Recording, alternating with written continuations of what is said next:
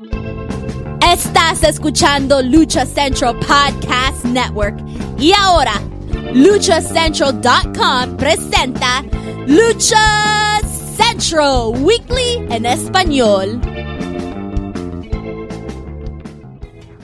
Amigos de luchacentral.com, sean bienvenidos a una nueva edición de Lucha Central Weekly en español. Yo soy su anfitrión Pep Carrera y desde la Ciudad de México tengo el gusto de presentar a mis compañeros. Primero las damas, les presento a la corresponsal de Lucha Central en Ciudad de México, Mónica Centellito Ochoa. Mónica, bienvenida.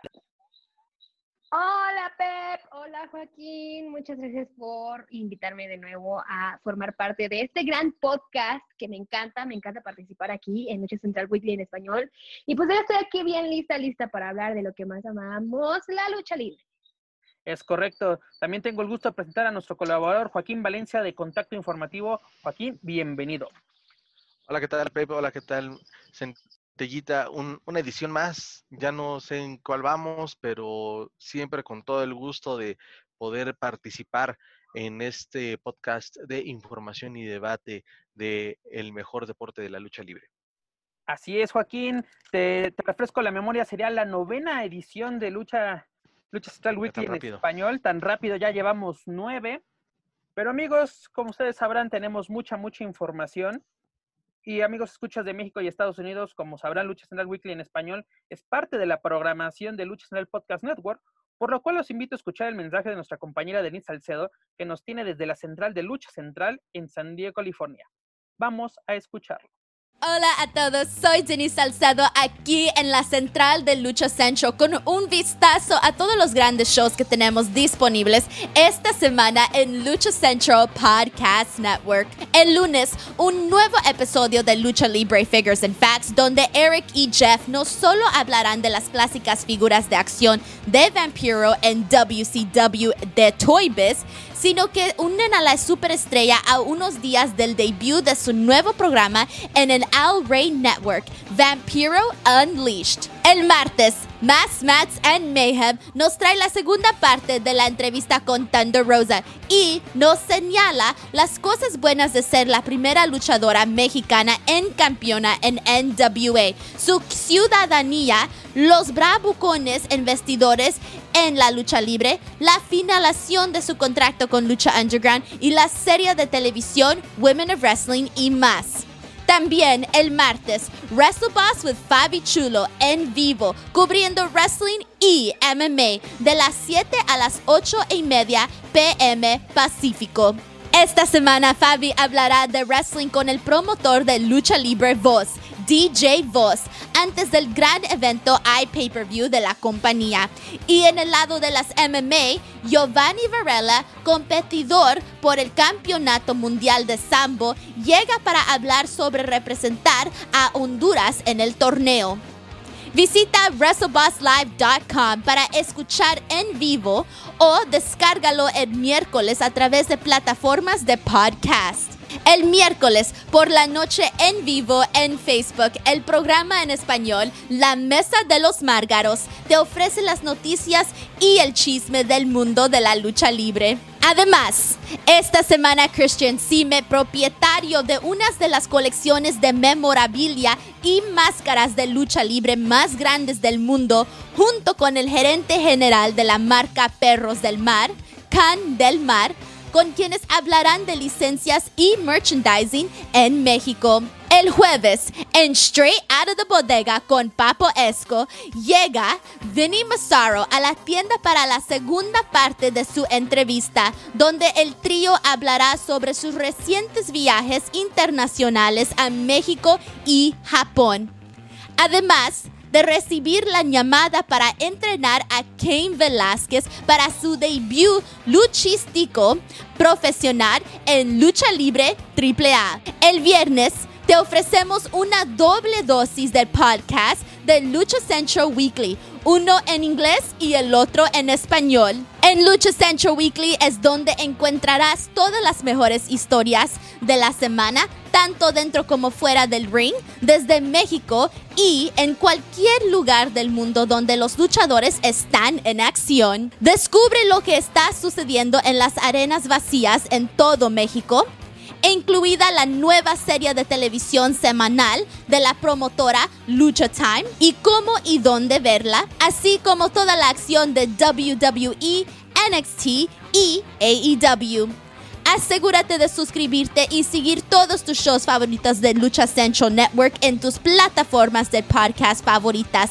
Y asegúrate de clasificar y comentar para ayudar a más fanáticos a encontrar los programas que amas. Por ahora, soy Denise Salcedo, despidiéndome desde la central de Lucha Central. Que tengas una buena semana. Muchas gracias, Denise. Un saludo hasta el 619. Ya lo escucharon, amigos. No se pueden perder todo lo que tenemos para todos ustedes esta semana en Lucha Central Podcast Nuevo a través de luchacentral.com. Amigos, como lo mencioné hace unos instantes, tenemos una semana repleta de información, pese a que la pandemia del, del COVID sigue vigente y creo que tomando más fuerza, por lo menos en México. Este, las noticias no han dejado de fluir tanto a nivel nacional como internacional. ¿Qué les parece si comenzamos esta novena edición de este maravilloso podcast, como lo menciona Centellita, con el Fighter Fest de All Elite Wrestling la primera noche, la cual fue, pues yo, para mi opinión, fue un evento bastante entretenido, pese a que nos lo presentaron como un gran evento, un pay-per-view, pero yo creo que no pasó de ser un simple show semanal, o sea, fue una edición más de Dynamite en mi, en mi opinión.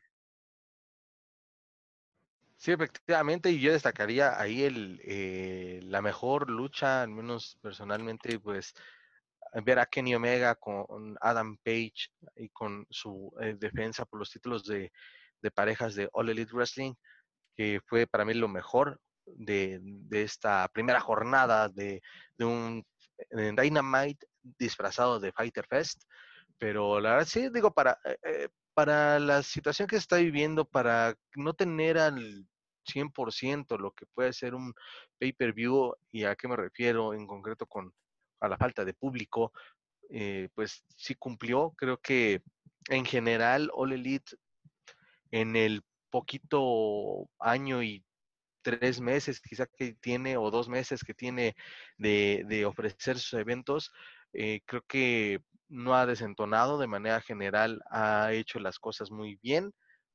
No ha habido un, o si acaso no ha habido, yo creo que más de cinco que yo diga qué flojera me dio ver Dynamite o qué flojera me dio ver un evento de All Elite Wrestling. Y bueno, pues eh, en cuanto a la segunda jornada, bueno, vamos a hablar un poquito más adelante de qué nos puede, qué nos espera, pero en general me agradó también, me agradó este evento y destaco esta lucha por los campeonatos de pareja. Es correcto, Joaquín. Fue un evento cumplidor, ¿no? Para los estándares que están manejando semana a semana All Elite Wrestling a través de su programa, pues así, su, programación semanal. Y como tú lo, lo, mencionaste muy bien, este fue un Dynamite disfrazado de un magno evento, que también fue arriesgado, arriesgado, ¿no? Desde un principio anunciar que un pay-per-view lo ibas a pasar de manera gratuita por, por televisión pues es, llama mucho la atención de cómo se iba a llevar a cabo y fue aceptable, pero tampoco nada del otro mundo, ¿no? El show comenzó con Jurassic Express venciendo a, a y a MJF, una lucha pues bastante, pues normal, ¿no? Así, eh, lo, lo que estaba manejando fue, fue aceptable, fue una típica lucha de, de los miércoles por la noche en, Dynamite. Y de la típica que con la que se utiliza para abrir cualquier función, ¿no? Exacto, fue una, una, una buena manera de, de calentar la lona, creo yo. También en la segunda lucha, pues yo creo que fue una, pues no, no relevante, pero es importante para esta luchadora japonesa. Esta Hikaru Shida logró su primera defensa como campeona mundial de AEW tras vencer a Penelope Ford. No una, pues no una gran rival, por así decirlo, pero es importante y destacar que Penelope Ford poco a poco estamos mostrando que tiene las bases para poder ser una, una buena luchadora. Tal vez no una gran, pero una luchadora aceptable, ¿no? Porque ella pues prácticamente llega a la empresa como pues la acompañante, la ballet, la manager, como quieran tomarlo, de este equipo bien, quien fue expulsado de, la, de este encuentro al principio de la lucha por parte de, del referee turno, para, por, pues ahora sí, llegar a amedrentar, ¿no? Luego, luego encarar a, a, la, a la campeona y pues se ganó la, la expulsión de, de este combate, en el cual la japonesa Hikaru Shida, pues como lo menciona, logra su primer defensa en este reinado que logra tras derrotar a, esta Anaila, Rose, ¿no? En, el pasado pay-per-view de, de Double or Nothing.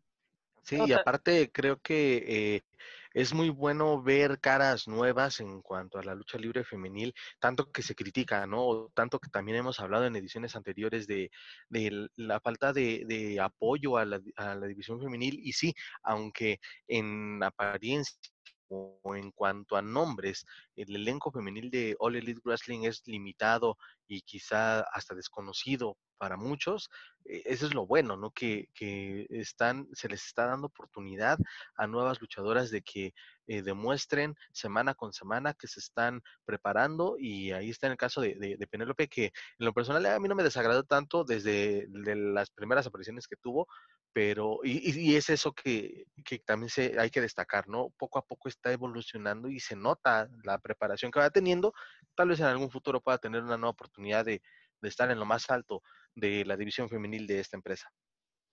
Así es, este, y como lo comento, ¿no? Desde si hemos visto, o han visto más bien Dynamite desde que ahora sí llegó a la televisión en Estados Unidos, pues podemos ver la evolución de las luchadas que nos han presentado cada semana, ¿no? Para muchas personas eh, fueron, son, son desconocidas estas dos luchadoras, ¿no? Tanto Hikaru Shida como Penelope, pero semana a semana hemos visto una evolución y la, ahorita la división de Dynamite, bueno, de, más bien de All Elite, es muy criticada, ¿no? De que es limitada, de que son luchadoras desconocidas, pero yo creo que lo importante, y tú lo acabas de mencionar, son las caras nuevas que vemos semana a semana, sobre todo en este programa de Dark, estamos viendo pues chicas nuevas que tal vez eh, uno dirá, ¿no? Un, experto total dirá, ah, esta chava yo la conocí en tal promoción de Texas, de California, pero eh, como esas, esas promotoras no tienen televisión o no tienen una apertura, o más bien, mm, ¿cómo se puede decir? No apertura, este, no se les da mucha difusión. Exactamente, difusión es la palabra correcta. No tiene una, una, difusión que ellos quisieran, pues estas oportunidades que se les da en esta empresa, pues yo creo que son muy adecuadas. Y además, pues para Estados Unidos es muy bueno, ¿no? Que estamos conociendo nuevas, nuevas caras dentro de las divisiones femeninas. Pero continuamos con los resultados. En la tercera lucha, Cody Rhodes retuvo el campeonato TNT por cuarta ocasión al vencer a Jake Hager, una lucha, pues, mm. Mm, se esperaba un poquito más, ¿no? Porque ya son viejos conocidos y porque los dos son buenos, eso sin duda, pero sí, fue como que pasó desapercibida. Sí, exactamente, ¿no? Aparte, así como que, ¿tú crees que es buena idea lo que está haciendo Cody Rose? De que eh, defender su campeonato TNT, dígase, el campeonato de la televisión de All Elite Wrestling cada semana, ¿es correcto que cada semana se esté llevando una defensa titular? Ya después de solucionar algunos problemas técnicos, Joaquín, me mencionabas de, bueno, yo te preguntaba más bien, de que si es correcto de que Cody Rhodes defienda semana a semana su título televisivo en All Elite Wrestling. Sí, eh, eh, sí y no, porque para construir el prestigio de un campeonato hay que, hay que defenderlo. Pero aquí creo que se está faltando un poquito al, al concepto que tiene una empresa norteamericana como AEW, donde tienen que construir o se tienen que construir rivalidades o historias para poder eh, culminar con una lucha titular. Aquí creo que Cody lo está haciendo al revés, pero estoy en esa, en esa onda, ¿no? De sí, sí estoy de acuerdo, por otra parte, no me, este, no me agrada tanto, pero creo que em, sería mejor probar otra fórmula, porque pues también se presta como se ha sido objeto de críticas desde que le, ganó el campeonato de es mi empresa, me hago mi campeonato y yo lo defiendo solo y cuando quiero y con quien quiero. Entonces, por esa parte, este, creo que las cosas van al revés. Él sabrá por qué lo hace, pero ojalá que, que sea un campeonato el que después de algunos años, digamos, ah, es, es el campeonato TNT, es el campeonato que muchos luchadores quisieran tener. Mira, concuerdo contigo porque exactamente, ¿no? De que te prestas para malinterpretaciones o sea, eh, sabemos que él es parte de la directiva de, de All Elite Wrestling junto a los John Bucks y Tony Khan. Pero lo malo es de que, por ejemplo, esta lucha contra Jack Hager fue anunciada dos semanas antes y durante esas dos semanas tuvo dos defensas. Es decir, si lo, perdía, si lo hubiera perdido, ya esa lucha no se lleva a cabo.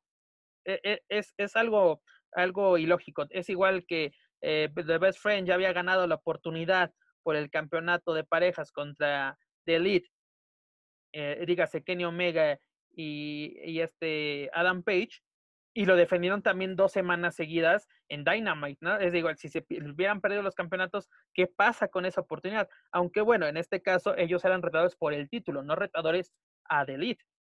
Pero bueno, continuamos con lo que sucedió en Fighter Fest. Private Party superó a Proud Powerful, es decir, este dúo compuesto por Santana y Ortiz, en un duelo de relevos sencillos. Yo creo que fue de lo mejor también de la noche, un duelo de poder a poder. Private Party, yo creo que es de lo mejor que tiene eh, este AEW en su división pues de parejas junto a pues ahora bueno podemos entender que, que Santana y Ortiz son parte de Under Circle pero cuando tienen sus duelos tanto individuales como de parejas con bajo el así el, el dúo de Proud and Powerful son excelentes excelentes duelos que creo que no dejan a, a deber no son cumplidores para lo que podemos ver en televisión abierta en los Estados Unidos bueno ni tan televisión abierta porque TNT es cable, al igual que en Latinoamérica. Luego tenemos el, tan esperado evento estelar que ya hemos mencionado mucho, en el cual Kenny Omega y Adam Page tuvieron el Campeonato Mundial de Parejas tras vencer a Chuck Taylor y a Trent, dígase, los de Best Friend. De esta manera, The Elite logra su sexta, de, su sexta defensa como campeones mundiales y pues siguen, siguen adelante, ¿no? No, no han conseguido quien, les haga frente a este, a este dúo.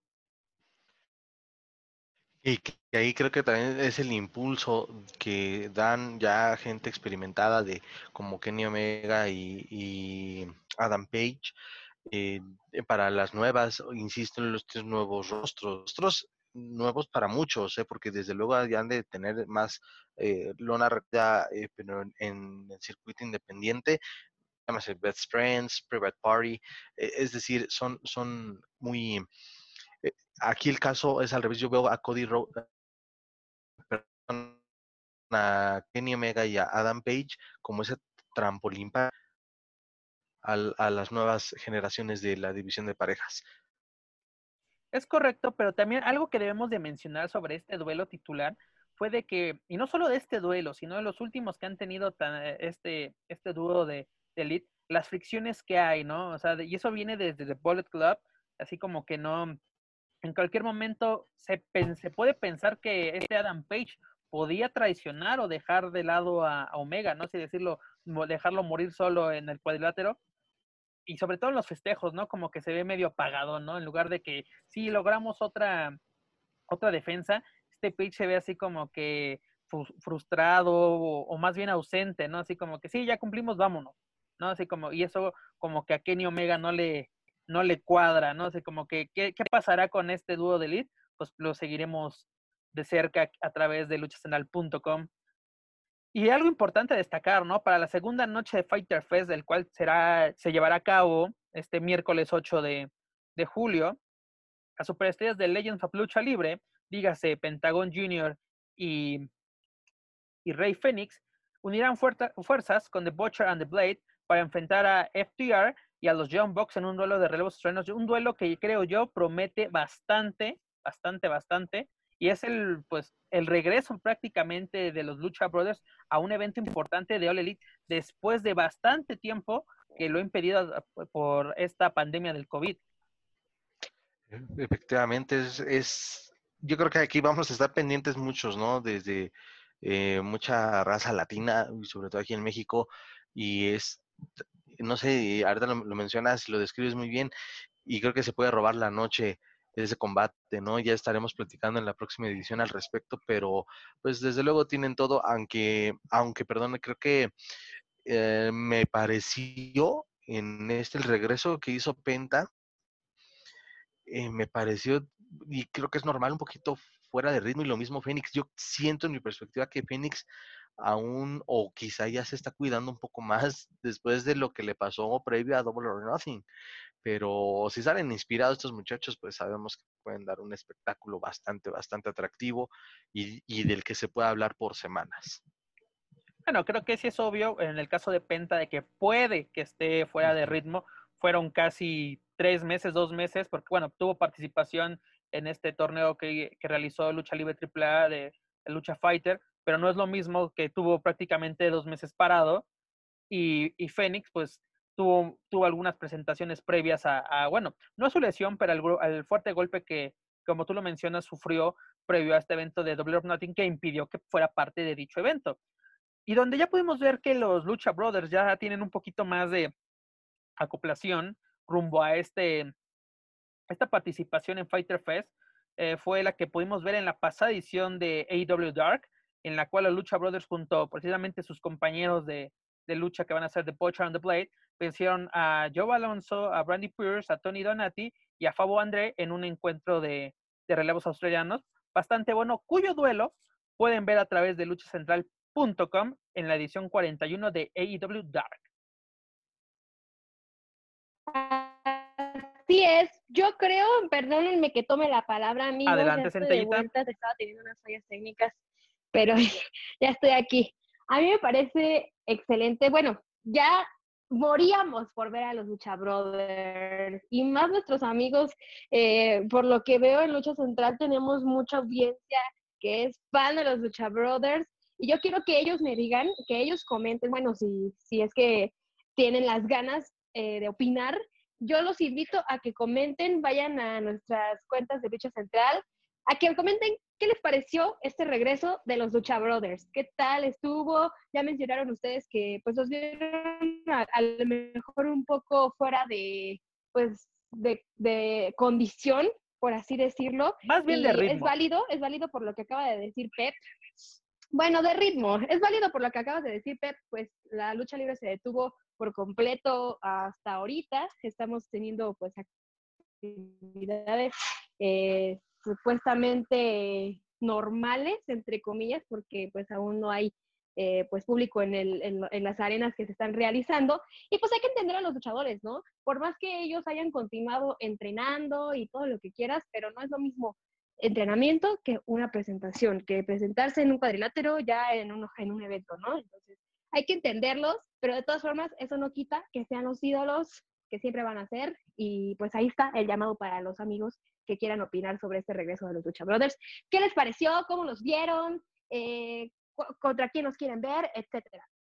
Así es, Enteita. Y para complementar a tu comentario que acabas de realizar, pues el propio, el propio Máximo te lo, te lo comentó a ti, ¿no? En, el pasado live que tuviste a través de la cuenta en Instagram de luchacentral.com, de que no es lo mismo, ¿no? O sea, uno puede entrenar diario, salir a correr, hacer pesas, pero la falta de un cuadrilátero sí afecta pues a tu rendimiento, ¿no? Él, te lo decía, cuando regresemos a la actividad, no sé cómo esté yo al, qué porcentaje podría tener yo en el ring, ¿no? Porque te digo, yo estoy haciendo pesas, estoy, sí, haciendo labores domésticas, lo que tú quieras, pero mm, así, la falta de ritmo puede que afecte a nuestro trabajo al principio.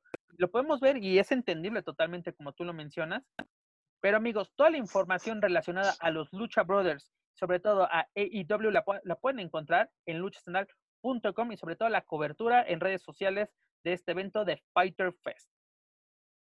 Amigos, ¿qué les parece si continuamos con nuestra barra informativa y dejamos al lado la empresa de Tony Khan y nos vamos al territorio de desarrollo de la WWE, dígase NXT, con el evento de Great American Bash, su primera noche.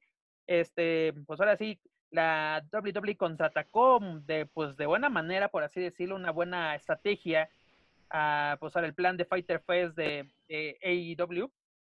¿Y qué pasa con The Great American Bash? Pues pasa que WWE juega con nuestra nostalgia, nos trae una nueva edición de este evento de, de Great American Bash, el cual no se realizaba desde hace ocho años, ¿no? Y le digo, ¿por qué juega con nuestra nostalgia? Porque es un evento clásico del wrestling en Estados Unidos, tan clásico que su primera edición fue en 1985 y fue realizada por la NWA, ni siquiera por la WWE.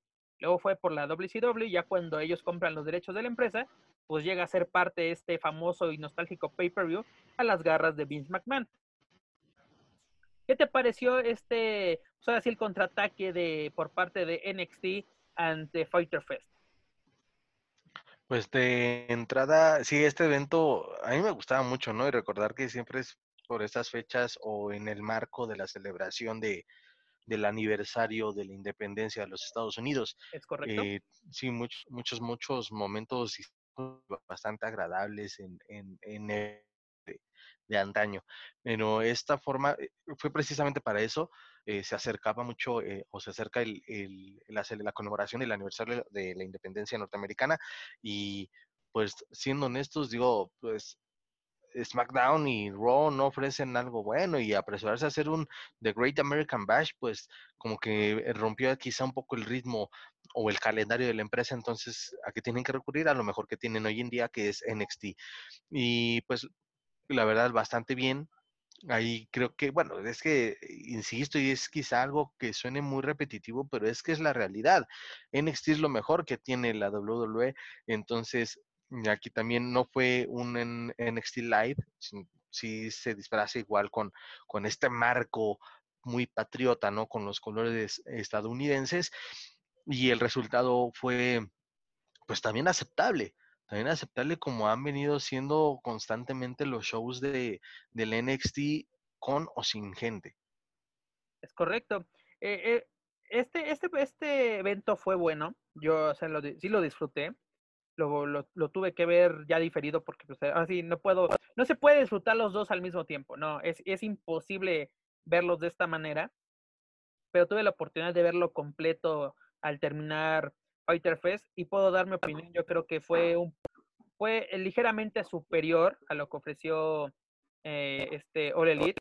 NXT supo pues más bien WWE supo capitalizar esto, como tú lo mencionas, ¿no? Estábamos a unos días de celebrar el, famoso 4 de julio para conmemorar un aniversario más de la, de la independencia, de la consumación de la independencia de, Estados Unidos. Y pues qué, qué, qué, mejor manera que hacerlo con este tradicional pay-per-view, ¿no?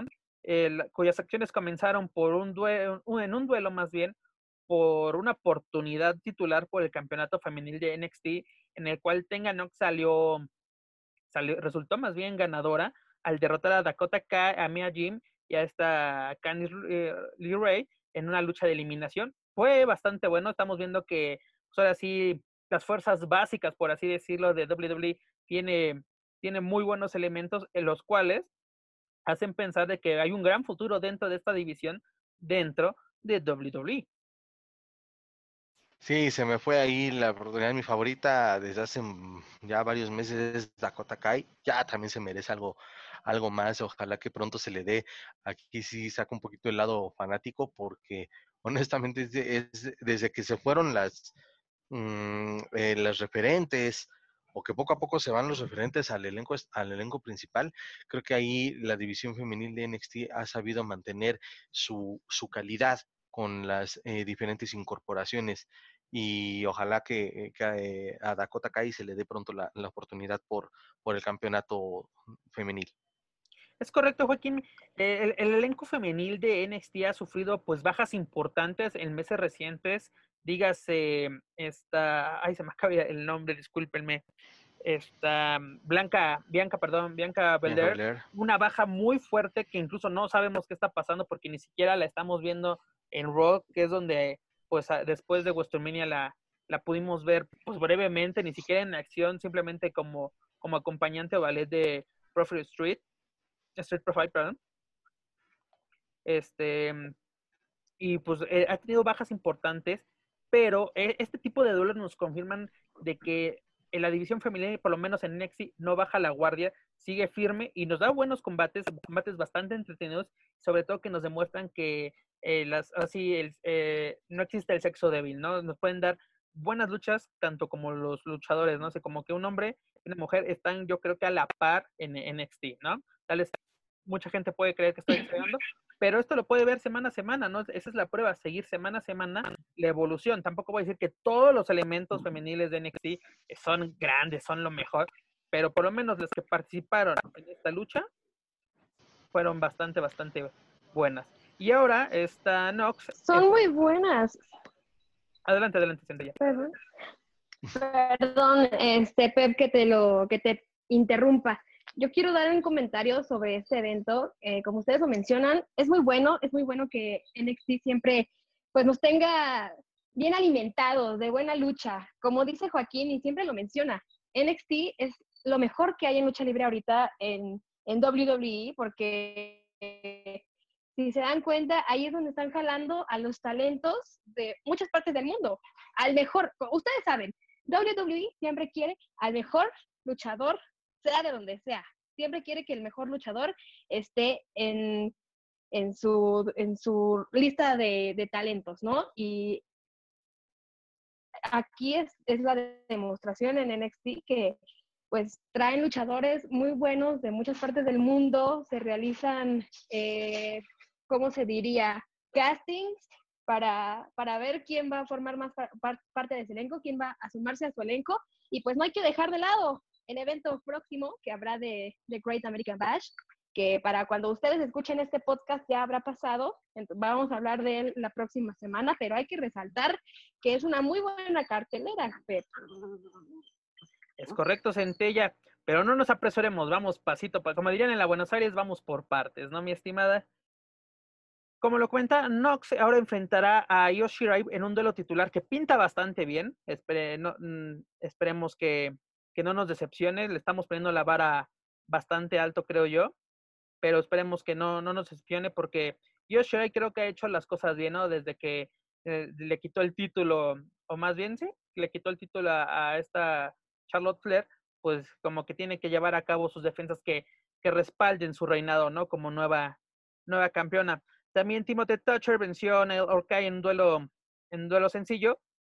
Y luego en el siguiente duelo, que fue una, lucha en desventaja, la ex campeona de NXT, eh, Rhea Ripley, superó a, a Lilla y a Robert Stone. Es lo que decía, ¿no? Hay grandes luchadoras en NXT como es Rhea Ripley, pero también Aliyah no es así como que el gran exponente. Eh, y aquí se aplica, ¿no? Tiene, tiene belleza, tiene cuerpo, pero a él le falta un poquito más de, de acción y sobre todo que la pongan en este en este storyline con Robert Stone como que no, no creo que le ayude mucho, tal vez le dará mucha proyección en televisión, pero en lo que es luchísticamente creo que, que queda mucho a, a, deber. No, no sé qué opines, mi estimado Joaquín.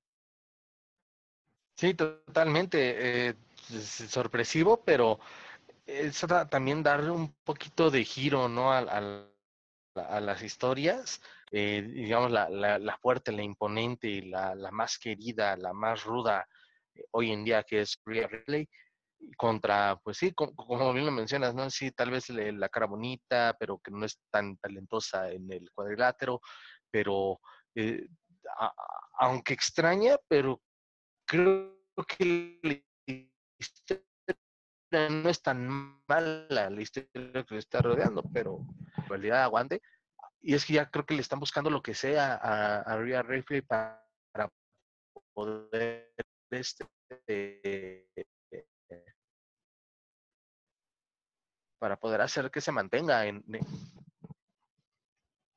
Mira, e, el problema es de que, pues prácticamente, para mí, esta Rhea Ripley ya cumplió su ciclo dentro de NXT. El siguiente paso natural es, pues, llegar al elenco principal, pero el problema es que ahora actualmente ya el elenco principal femenil pues está saturado, por así decirlo, ¿no? O más bien está monopolizado ahorita ya, está centrado en Sasha Banks, en Bailey, en, en, Asuka. Charlotte.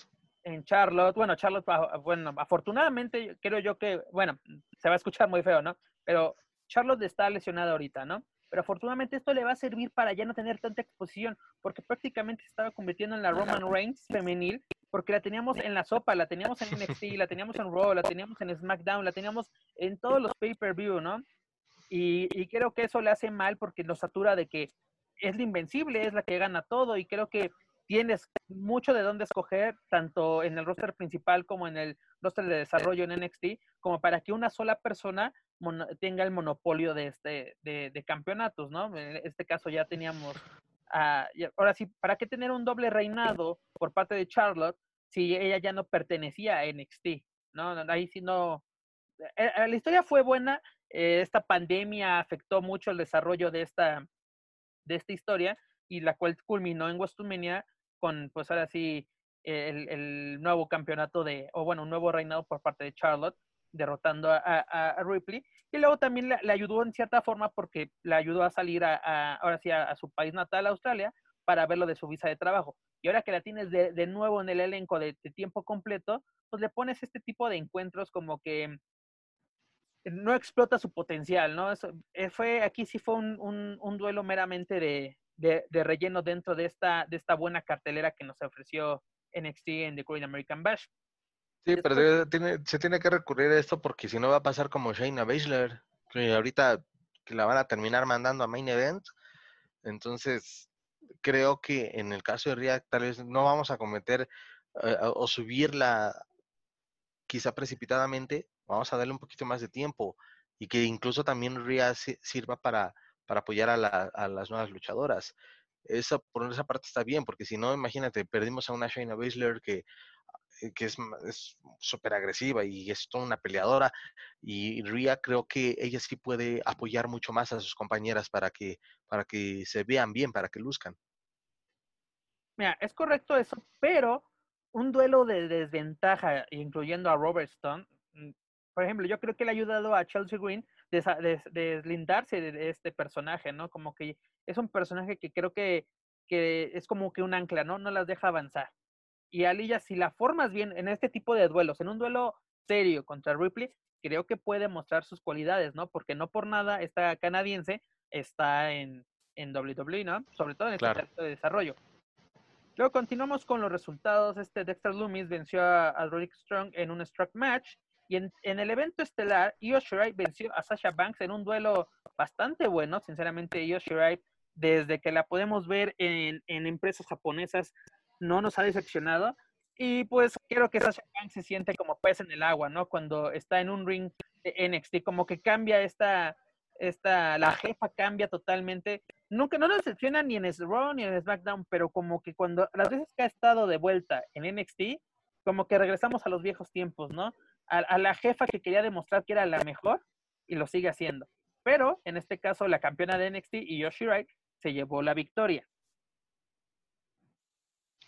Y, fíjate que ahí, eh, sí, como dices, a lo mejor ya está saturado el, main event, pero también eh, en Smack, eh, pues creo que no hay o no encuentran a esa digna rival para Sasha, aunque sea campeona pareja, o, o, para Bailey, que es la campeona femenina. Entonces, ponerle a prueba a alguien que no conocían en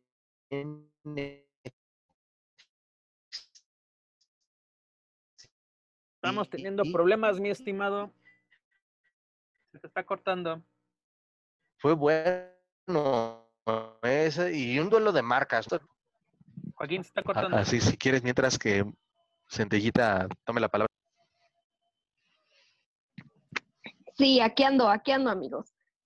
Estoy escuchando lo que están diciendo y tienen razón yo creo que hay mucho talento en NXT que podemos meter ya en la sopa porque, de hecho, yo tengo que mencionar a una de mis favoritas que acaban de entrar, que es Shotzi Blackheart. Me encanta su estilo. Yo sé, es súper novata en NXT, lo que quieran, apenas acaba de entrar, pero quién sabe, me gustaría que ella tuviera más proyección. Igual que, que pues todas las chicas que están ahí esperando pues una oportunidad, ¿no? Están ahorita están en el Performance Center pero estaría padre verlas pues ya en el, en el roster principal de, de, WWE enfrentándose a las más grandes como en este momento eh, son Bailey y Sasha Banks, ¿no? ¿Tú qué opinas, Pep? Mira, qué bueno que mencionas a Joxy porque además de que es alumna, ¿no? Eh, es, eh, exalumna más bien de la Expolucha, de la que la pudimos ver la, la, la pasada edición en, en, en, San Diego, la verdad, qué buena, qué buena es esta, esta chica tiene, tiene bastante potencial y lo, ha aprovechado. Las oportunidades que le han dado en NXT no ha decepcionado. Ha tenido oportunidades por campeonatos, así ha participado en luchas por, por contendientes, no ha salido avante en este tipo de, de combates, incluso pues, por ser una chica bastante arriesgada, ya salió lesionada, se, se, llevó un, un, duro golpe en un lance que cayó totalmente de espalda, pero bueno, esta chica está arriesgando, se está demostrando que tiene el potencial de que por qué llegó a WWE y tú lo mencionas, Centita, ¿no? No hay que perderle la pista a todas las luchadoras que nos presenta eh, este eh, WWE en NXT, porque ya, ya tenemos las conocidísimas Charlotte, Sasha, Bailey en, el elenco principal, pero estas chicas tienen, tienen el potencial para ser las próximas superestrellas, no solamente de WWE, yo creo que de cualquier empresa podrían hacerlo, si se les da la, si se les lleva por el buen camino, sobre todo si, si les da oportunidades y sobre todo que ellas las aprovechen. Y algo que quiero comentarles, amigos, es que para la segunda noche de The Great American Bash, el, plato fuerte va a ser el duelo entre Adam Cole y Kid Lee por un duelo de Winners Take All. ¿A qué me refiero con esto? Donde el ganador se llevará todo. Es decir, en este duelo van a estar en juego el campeonato de NXT y el campeonato norteamericano de NXT. También ya hubo, pues hay un chisme bastante fuerte, no un chisme, ¿no? De que hubo filtraciones de resultados.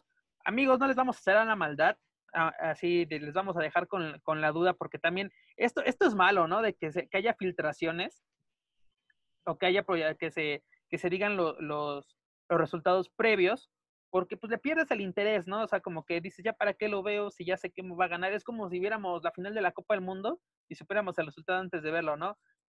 perdemos totalmente interés en esto. ¿Y a qué me refiero con esto? Me refiero porque NXT superó a AEW en ratings con una cifra de, de, 700, 786 mil espectadores, mientras que la empresa de Tony Khan obtuvo tan solo 746 mil espectadores. Fue un, con, ahora sí, con la cartelera que presentó NXT superó a, a All Elite, pero ¿cómo afectará ya que se han, se han filtrado ciertos resultados para esta semana, ¿no? O sea, ¿quién se llevará los ratings esta semana? Pues lo sabremos la próxima semana y toda esta información, tanto de Fighter Fest como de Great American Bash, la pueden encontrar a través de luchacentral.com. A ver si ya me escucho bien. Yo no estoy, eh, desde luego, eh, de acuerdo en el tipo de lucha de, Adam Cole y de Kate Lee, que no dudo de la calidad de los dos. Son buenísimos, pero creo que era innecesaria esta lucha, porque creo que aún le falta a Kate consolidarse como campeón norteamericano antes de buscar el título máximo de la marca. Yo creo que ya es momento, pero tal vez el formato o la estipulación no sea la adecuada, porque ahora, ¿para qué quieres que un luchador, ya digas Kaylee o o Adam Cole tenga dos cinturones, ¿no? Como que ya a WWE ya le gustó que sean eh, todos sus luchadores two belts, ¿no? O sea, que todos porten eh, dos campeonatos. Lo podemos ver con, con Sasha Banks, ¿no? Va contra un duelo contra Asuka por el título de Raw. Y, es decir, si la jefa sale avante, sería Sasha two y, sería campeona tanto de Raw como campeona de parejas femenil, ¿no? O sea, como que si hay, tanta, eh, si hay tanto elenco para que monopolizar. A los mismos, exactamente. Primero nos atoran de campeonatos y ahora luego ya no saben qué hacer con ellos, o al menos es lo que están demostrando. Es correcto. Pero toda la información, como, como se los repito, más bien se los repito y como se los, ya se los he mencionado, toda la información de NXT, sobre todo de la segunda noche de Great American Bash, la van a poder encontrar a través de luchastral.com y la cobertura en vivo a través de todas nuestras redes sociales. Nos pueden encontrar en Facebook, Twitter e Instagram.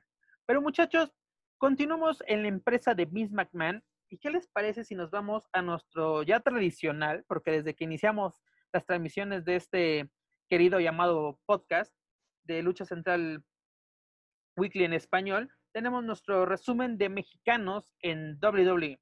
Continuamos, eh, continuando más bien en la, en la marca amarilla, es decir, en NXT, en la segunda noche de Great American Bash, el legado del fantasma conformado por el campeón de peso crucero de NXT Santos Escobar, Raúl, y este, acompañado tanto de Raúl Mendoza como Joaquín Wild, perdón, se medirán ante este Drake Maverick y Brisango en un duelo de relevos australianos. Ya vamos a ver a, pues ahora sí, al hijo del fantasma en su nueva faceta, ya en un, en un duelo y sobre todo en, en un gran, gran evento como lo es de Great American Bash. Y también eh, tú, Joaquín, siempre decías, ¿no? De que qué pasa con Raúl Mendoza, me lo tienen muy, muy relegado. Pues tanto que ya va a tener actividad en The Great American Bash, tuvo actividad en Tuvo Five junto a este Joaquín Well, y ahora sí tu tocayo, y pues fueron acompañados en su esquina por Santos Escobar, venciendo a Leon Puff y a Liam Ray, ¿no? O sea, eh, un poquito para calentar motores, ¿no? De que veamos que Raúl sigue, sigue, pues ahora sí preparándose y esta victoria no les cae mal de, de camino a este, a este duelo en The Great American Bash. No sé si, si pudiste verlo. Justo. no, desafortunadamente el duelo, el duelo este, eh, de, de, la división crucero, desafortunadamente no lo puedo observar, pero eh, el solo hecho de saber que, que, que, creo que ya llegó el momento que ya está teniendo mayor proyección en, en la marca NXT, es de lo mejor, porque el, talento pues le sobra a, Mendoza y ojalá que, este es el inicio acompañado de Santos Escobar y de Joaquín Wild, que ese es el inicio también de una carrera muy, muy eh, afortunada, muy positiva para, para el mexicano. Es correcto, Joaquín. Yo mm, esperemos que, que, tengan mayor actividad, ya sea en Main Event, en, en 205, que, que tanto Raúl como Joaquín, aunque Joaquín no es, no es meramente mexicano, pero que este, este, pues estos miembros del legado del fantasma tengan pues la proyección que se merezcan para que junto a Santos Escobar se conviertan en una, en una facción dominante dentro de NXT y tengan pues ahora sí mayor proyección dentro de WWE. No digo que inmediatamente les den el paso a, a Raw SmackDown, eso sería pues, perdónenme la expresión, bastante estúpido, pero poco a poco vemos que se le está haciendo justicia, ¿no? Tanto tiempo que Raúl estuvo esperando una oportunidad y qué mayor oportunidad tener que al lado de, de un campeón, ¿no? Esperemos que él podría ¿Y por qué no pensar, no, en un futuro de que Santos ya pudiera ir por el campeonato en un futuro lejano por el campeonato de NXT y tanto este igual como Mendoza ser los campeones de, parejas, ¿no? Aunque enfrente tienen también a, un, a rivales bastante, bastante peligrosos como son los de Imperium. Sí, es, es una buena prueba, como digo, ya esto es, es ya como que un, un gran paso para, para, para sus carreras y, y, es una gran prueba, de verdad. Aquí sí, yo creo que en general, y antes de, de cerrar, voy a adelantarme un poquito, pero pues no vamos a saber a cuál asomarnos, ¿no? Porque por un lado, los Lucha Brothers, y por el otro lado está, estará Mendoza. Entonces, este, sí, es cómo, cómo le vamos a hacer, cómo nos vamos a dividir pues ya, ya, estaremos viendo ahí un volado a ver por cuál vemos primero o cuál vemos, cuál seguimos en la transmisión en vivo, pero pues la verdad le, le se logra todo lo, lo, mejor y pues insisto, ojalá que esto sea un gran inicio y porque la prueba vaya padrinos, por así decirlo, ¿no? Yo creo que sería su debut en pay-per-view. Vaya, es, es un muy buen escenario para, para que se pueda eh, dar a conocer más de su talento. Y perdón que te interrumpa, Joaquín, pero tú lo acabas de decir, ¿no? en qué buen problema nos meten, nos mete, eh, nos meten estos luchadores, ¿no? O ¿qué, ¿qué, vamos a ver? ¿Vamos a ver a, Santos Escobar y a sus muchachos? vamos a ver a los Lucha Brothers, ¿no? O sea, de que va a ser un volado de qué es lo que queremos ver en vivo, ¿no? De que no nos vamos a perder nada, ni ningún detalle aquí en luchastral.com, pero es eso, de qué, cuál queremos ver. Y luego el predicamento puede ser, los dos pueden estar al mismo tiempo. Se ha pasado, ¿eh? En Dynamite y NXT han estado al mismo tiempo, pues ahora sí, los, los, los mexas dominando o por lo menos llevándose los reflectores en ese momento y es, te echas el volado para ver cuál ves y desgraciadamente los dos están llevando reflectores y ya no sabes, para quedamos viscos de, ahora sí, de, de qué decisión vamos a tomar. Pero dejamos de un, a un lado la marca amarilla y llegamos a Monday Night Raw, donde Rey Mysterio y Kevin Owens junto a Dominic vencieron a Seth Rollins y a Murphy. Y pues ahora sí ya se confirma que pues Rey Mysterio se enfrentará a Seth Rollins en una lucha ojo por ojo en el pay-per-view de Oral Show a, The, eh, Stream Rules, ¿no? O sea, como que este nombre, cada semana le han cambiado el nombre, ¿no? Es de, primero es Stream Rules, luego era de Oral Show, y ahora de eh, Oral Show a The Stream Rules, así como que señores, si ya lo que no quieren es, más bien se quieren deslindar del nombre Stream Rules, pues ya mejor déjenlo en Horror Show o invéntense otro patético pay-per-view como te acuerdas hace unos años el de The Great Balls of Fire las, grandes bolas de fuego así de por Dios ¿qué, nombre era o luego había uno de era uno que donde venía Obama no el presidente el, Capital Punishment que lo sustituyeron por The Great American Bash y fue de solo la portada, ¿no? o el póster. El póster era patético, ¿no? Y aparte, de, primero, The Great American Bash pasó así a ser simplemente The Bash, y ahí luego el de Capital Punish, como tú lo mencionas, y pues, no, así como que WWE ya no, luego no entiendo, ¿no? Aparte, luego esa necesidad de tener un pay-per-view por mes, o sea, y luego... Fíjate, eso lo... Eso lo... tenido hasta dos pay-per-view por mes. Ese es lo, lo que también comentaba, ¿no? Esta cuestión de la pandemia, ok, tienes tus shows semanales.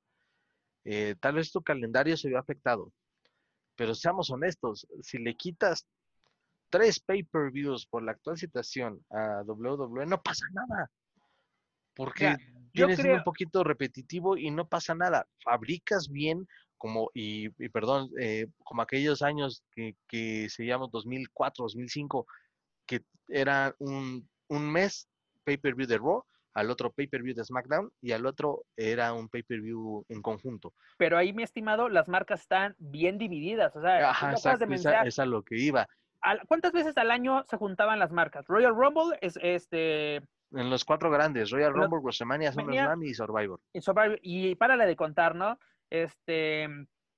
Raw tenía Vengeance, este. Mm, eh, Backlash, tenía, Unforgiven. Tenía Doctor Day, este, Armageddon, o sea, eh, las historias se centraban, ¿no? Porque luego juntas todo y no sabes ni, ni qué hacer. Exactamente. Y yo creo, Eso es a lo que voy, porque tienes un buen elenco, tienes un elenco muy vasto, le quitas Exacto. pay-per-views a tu calendario y arma buenas historias. Si yo tuviera el poder, que no lo tengo obviamente, pero yo si tuviera el poder, así, ¿sabes qué propondrías? De que no vamos a hacer pay-per-view por lo menos de aquí a, a SummerSlam. SummerSlam es en agosto. Así, eh, eh, si no haces pay-per-view en junio o julio, no pasaba nada. Y WrestleMania fue el claro ejemplo de que lo que, lo que puede salir mal, lo que, lo, si lo, planeas mal va a salir mal. Y ese fue el ejemplo de, de WrestleMania, el WrestleMania más desangelado, más aburrido, aunque hubo, tuvo sus cositas, ¿no? Algunos destellos. algunos destellos, pero, pero va a quedar desapercibido. En 20 años va a ser así como que, ah, WrestleMania 36, ah, va, el que sigue, ¿no? O sea, como, hay, eh, así como los primeros WrestleMania, hay WrestleMania que pasaron desapercibido. Ese va a ser el caso de WrestleMania 36. ¿Por qué? Porque pues no, no, fue hacerlo, yo entiendo, ¿no? La empresa había gastado ya millones en publicidad, cancelar un evento de esta magnitud, pues era así como que el golpe doloroso, pero la empresa no se ve afectada, o de cierta forma se ve afectada en el mínimo. Pero bueno, esperemos, este, aparte, aparte esta modalidad de ojo por ojo, le explicaron y es de que tienes que dañar el ojo de tu oponente. Ok, si pierde el Rey Misterio, ¿no lo van a dejar ciego? ¿O le van a sacar el ojo? O sea, ya, ya, o sea, mm, no sé, hubieran hecho un, último hombre en pie, algo así, ¿no? Pero, ¿qué necesidad de, esto de ojo por ojo? ¿No? O sea, y luego también y, perdón, y creo que ya, y creo que ya irías a, o ya se sabría, entre comillas, porque puede ser incluso hasta predecible, que, ajá, como dices, que Rey pierda y qué, qué va a pasar, va a perder el ojo, Ahora sí, como se especuló en, eh, perdón, en, en, el Raw este, de hace algunos meses, o mm, simplemente igual el, perjudica, entre comillas, el, el, ojo a Seth Rollins y ahí se termina y ahí se da el pie para, para el debut de Dominic. Creo que ahí ya se puede, se puede ver en el horizonte qué es lo que va a pasar. Y mira, qué bueno que comentas esto, Joaquín, porque me das pie de, bueno, me das entrada más bien a lo que quiero comentar. algo que es, algo que hay que resaltar es que Rey Misterio está trabajando como agente libre actualmente en WWE, es decir, no ha firmado otra vez con WWE. El que ya firmó con la empresa es Dominic. Estamos viendo que ya están preparando para que él entre ya de, ya de plano a la empresa. Pero es chistoso de que Rey Misterio se negó a firmar con WWE porque le negaron un aumento de sueldo. Él dijo, ok, eh, pongo mis condiciones, entre ellas la de Dominic, la cual fue aceptada ya parte de la, de la empresa, que también él no pasara, como lo comentamos, o lo habíamos comentado aquí en, en Lucha Weekly en español, de que él fuese directamente al elenco principal, que él no pasara por NXT, que no, el territorio de desarrollo, el Performance Center, no es para Dominic. Él va directamente al elenco principal, pero, como lo mencionó, se le niega un aumento de sueldo, pero ¿qué crees? Eh, durante los últimos tres meses, con toda pandemia, con todas eh, pérdidas económicas de, que se, de cancelaciones de, bueno, la cancelación de Gustomenia, bueno, de, en el estadio, ¿no? Que, se, que fuera con, con, aficionados, lo que se ha perdido por entradas de, de eventos en vivo, con todo y eso, la fortuna personal de Vince McMahon, de Vincent Kenny McMahon, creció 117 millones de dólares en los últimos tres meses. Ándale. Yo aquí sufriendo, vendiendo pulque. Imagínate, imagínate. Llegando a un total de 1.997 millones en su cuenta personal. Y una de las, una filtración, bueno, un comentario que se ha hecho a través de, de varios, de, de, varios medios, entre ellos el Western Observer Newsletter, menciona de que eh, se le dijo, Rey, no te podemos dar un, un aumento porque ve la situación. Hemos tenido que despedir gente, pero vemos que el jefe máximo se llevó tan la, mísera cantidad de 117 millones de dólares para él solito, pues dice, estamos jodidos, ¿no? es, como en cualquier casino, la casa nunca pierde. La casa nunca pierde, ¿no? O sea, puedes despedir a 40 personas, las cuales sus salarios de los últimos tres meses no superaban los 5 millones de, de dólares entre todas esas personas. Y, y, bueno, yo creo que Rey está en todo su derecho de pedir un aumento, ¿no? Porque también, ¿cuánta mercancía no les da a ganar? ¿Cuántos muñecos de Rey Misterio no saca Mattel al año? ¿Cuántas máscaras? ¿Cuántas playeras no se venden de Rey Misterio? Y no le pueden es de los que más constante creo que cambia, ¿no? Si no me equivoco, hay como una playera, un modelo nuevo cada tres meses, si no me equivoco. Creo que es de los que más. Deja, que, que, saque una por semana. Las que están en stock se venden y tiene que haber un resurtido porque cosa más se, se agotan las playeras. Tan sencillo, la pasada visita de WWE a Ciudad de México, las playeras más vendidas siempre son Rey Misterio, ¿no? Y, y, te salen con la excusa de que pues, no hay lana.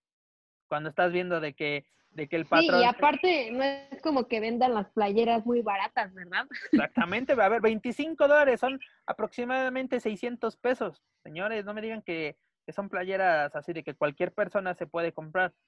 Tal vez en Estados Unidos, pero en México una persona, yo creo, sí, sí tan simple, los luchadores que venden su mercancía oficial mm, en, arenas independientes a veces venden la playera en 150, 200 pesos. El aficionado ya se le está armando de porque qué cara. Sí, y exacto. Y me tocó, me tocó preguntar en la Arena Ciudad de México, creo que ibas conmigo, Pep, y en cuánto estaba la playera de Rey Misterio, como en 600 pesos, ¿no? 600, 600, no, 650 adentro en el stand de, Y mira, a menos de que a menos de que seas un aficionado así de super hueso colorado y aparte rico, nadie está dispuesto a pagar 600 pesos por una playera de Rey no, incluso deja que sean ricos. Hay aficionados en Tella y tú no me vas a dejar mentir que, por ejemplo, te enteras de que viene WWE a México.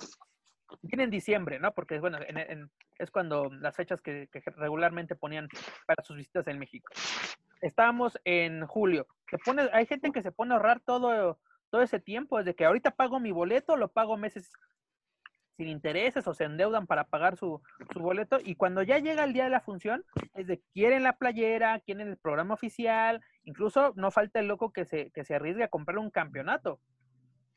¿No? O sea, hay, hay, ¿cómo dices? Hay luchadores de hueso colorado, que, pero que también se, se esmeran para tener, usar este tipo de mercancías, ¿no?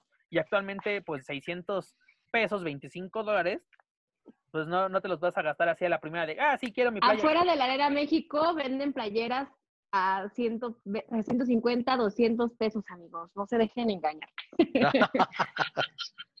Pero también hay un problema, Centella. Muchas veces es piratería. Ah, bueno, eso sí, eso sí. Y eso se paga con cárcel. Pero, amigos, de verdad, pero mira, yo prefiero a pagar 200 pesos por una playera. Pagar 200 pesos por una playera, pero directamente de luchador, a estarle pagando a alguien que está lucrando a veces con la imagen, con una imagen ajena. Incluso si tengo el poder, si tengo el poder adquisitivo de pagar 25 dólares por una playera, con gusto lo he hecho. Lo he hecho en algunas ocasiones, no voy a decir que, que no, pero ahorita han sacado playeras que me han gustado y es de ni modo. ahorita no, no está el horno para, para bollos. Yo así me pasé con una en el 2007 y nunca la volví a encontrar ni en WWE Shop una playera de Jeff Hardy del año 2007 y luego les paso el dato. Si alguien la tiene, si alguien la consigue, yo sé que ya pasaron muchos años, pero... Pero luego, luego, sale, luego salen en grupitos de Facebook así esas playeras que uno cree que nunca va a volver a encontrar, ahí las encuentra. Pero bueno, antes de que nos sigamos desviando más del tema con nuestras playeras, ¿qué les parece esto, no? De que Dominic ya está, ya es parte del elenco, ya se prepara, pues ahora sí, su, su debut dentro de, de, la empresa de la familia McMahon? Bueno, se les estuvo di y di, se les estuvo mencionando. Dominic ya pronto estará en las carteleras, bueno, no tanto en las carteleras, pero ya estará en los eventos de WWE y está sucediendo. Y si eso fuera poco para Seth Rollins, por si fuera poco de tener ese dolor de cabeza llamado Rey Misterio, ahora viene Dominic a cumplir las amenazas que le dio eh, cuando dejó tuerto a su papá. Entonces, pues ya viene el dolor de cabeza, el dolor de muelas de, Rey, de Seth Rollins. Rey Misterio, por lo que veo, esta entrada de su hijo es un anuncio de que se va a retirar, como ya nos ha estado anunciando pues en previos, en previos meses, pero pues esto ya nos está rectificando que sí, que ahora viene el continuador de la leyenda, Dominic, y qué va a pasar con Rey Misterio ahora que su hijo pues se convierta en una superestrella de WWE. Pues de momento tal vez será coach. Mira, yo creo que de momento esto va a seguir siendo una estira y afloja, ¿no? Así de que qué le ofrece WWE a Rey Misterio. El Rey Misterio ya cumplió, creo que su principal objetivo, ¿no? De meter a su hijo a la empresa. Siempre es el dicho, ¿no? Lo, lo difícil es entrar. Ya entró, lo pone en el elenco principal y pues ahora sí ya será cosa del muchacho que demuestre, pues, que puede portar un apellido, nombre, como quieran llamarlo, porque el apellido es el, de el Gutiérrez, ¿no? Así, pero eh, recordamos que como que su nombre ha sido, se quiere manejar que sea Prince Misterio, ¿no? O sea, Príncipe Misterio. ¿Y qué pasará, no? O sea, porque eh, muchos pueden decir, es que Rey Misterio solamente la hizo en WWE. No, señores. Recordemos lo que hizo en AAA. Recordemos lo que hizo en Japón con Ward. Recordemos lo que hizo en ECW, en WCW. Incluso su pequeño breve paso por el Consejo Mundial, ¿no? O sea, como que es un, es un hombre bastante Exacto, y eso es algo que yo quiero resaltar. Perdón, que te interrumpa. Quiero resaltar.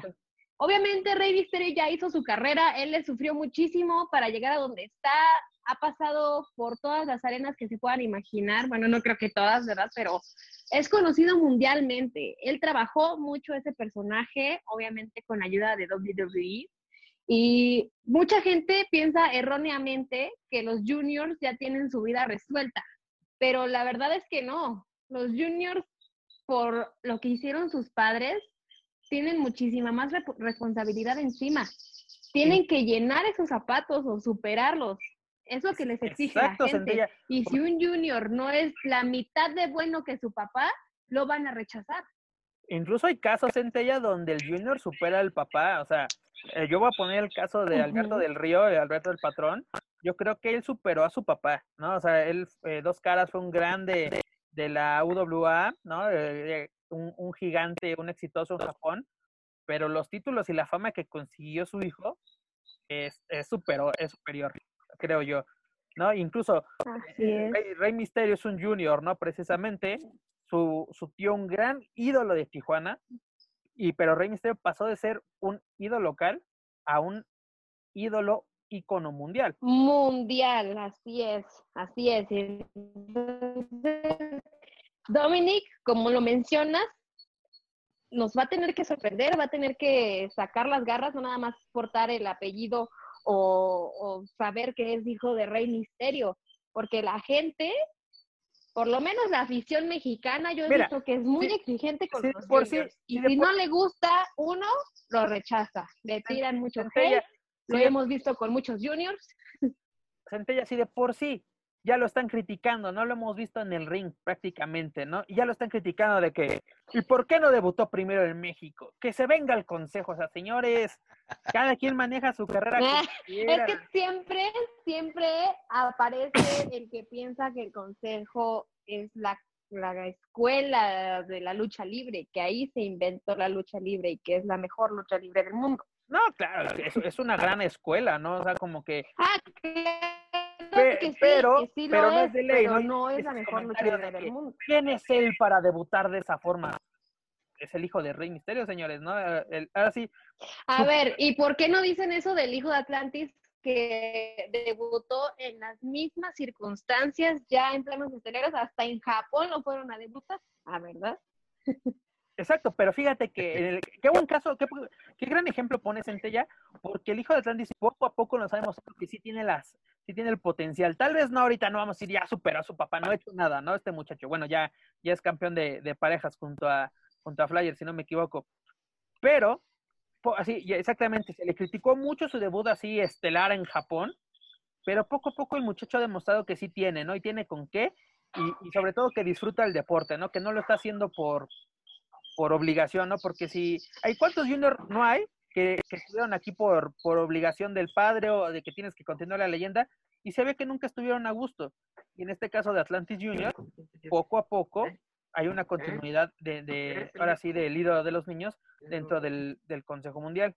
Pero continuando para finalizar nuestro resumen de mexicanos en WWE, este Andrade y Ángel Garza unieron fuerzas con nada más y nada menos que Randy Orton para vencer al Big Show y a los Viking Riders. Qué buena alianza pueden conseguir eh, los muchachos de, de Selena Vega. Interesante, ¿eh? la, la víbora. Interesante. Y aparte, pues, ellos lo resaltaron en sus redes sociales, ¿no? De que qué compañero tuvimos este esta semana y lo que se puede lograr con, con él, ¿no? Y aparte me está gustando esta faceta de Randy Orton que quiere regresar a ser, regresar a ser el, el asesino de leyendas, ¿no? O sea, primero regresa el Big Show del, pues del, prácticamente del retiro, y pues mucho, queramos o no, no es no, tal vez no una leyenda, pero es un icono de, de la WWE y pues incluso fue campeón de, de, de, esta, de esta empresa.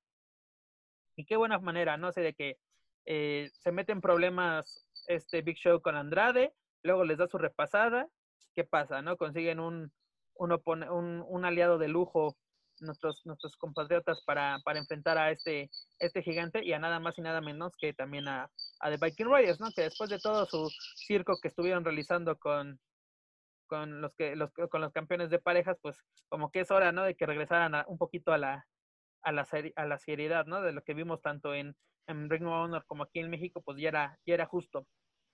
Pero bueno, amigos, dejando al lado a nuestros compatriotas en la WWE, llegamos a la serie estable, así que persírense compañeros, no vaya a ser de malas que algo salga mal. ¿Qué pasa, no? El Consejo Mundial dice estar listo para el regreso a la acción, ¿no? El, Consejo Mundial, si hacemos un poquito de memoria, desde el 13 de marzo no ha realizado funciones. Es decir, ha dejado de, de hacer 21 funciones, señores, ¿no? 21 funciones que no se han realizado tanto en Guadalajara como en Puebla, aquí en la Ciudad de México, pues ni se diga, ¿no? Tiene, tienes dos grandes arenas como es la Arena México, la Arena Coliseo. Pero ¿qué pasa, no?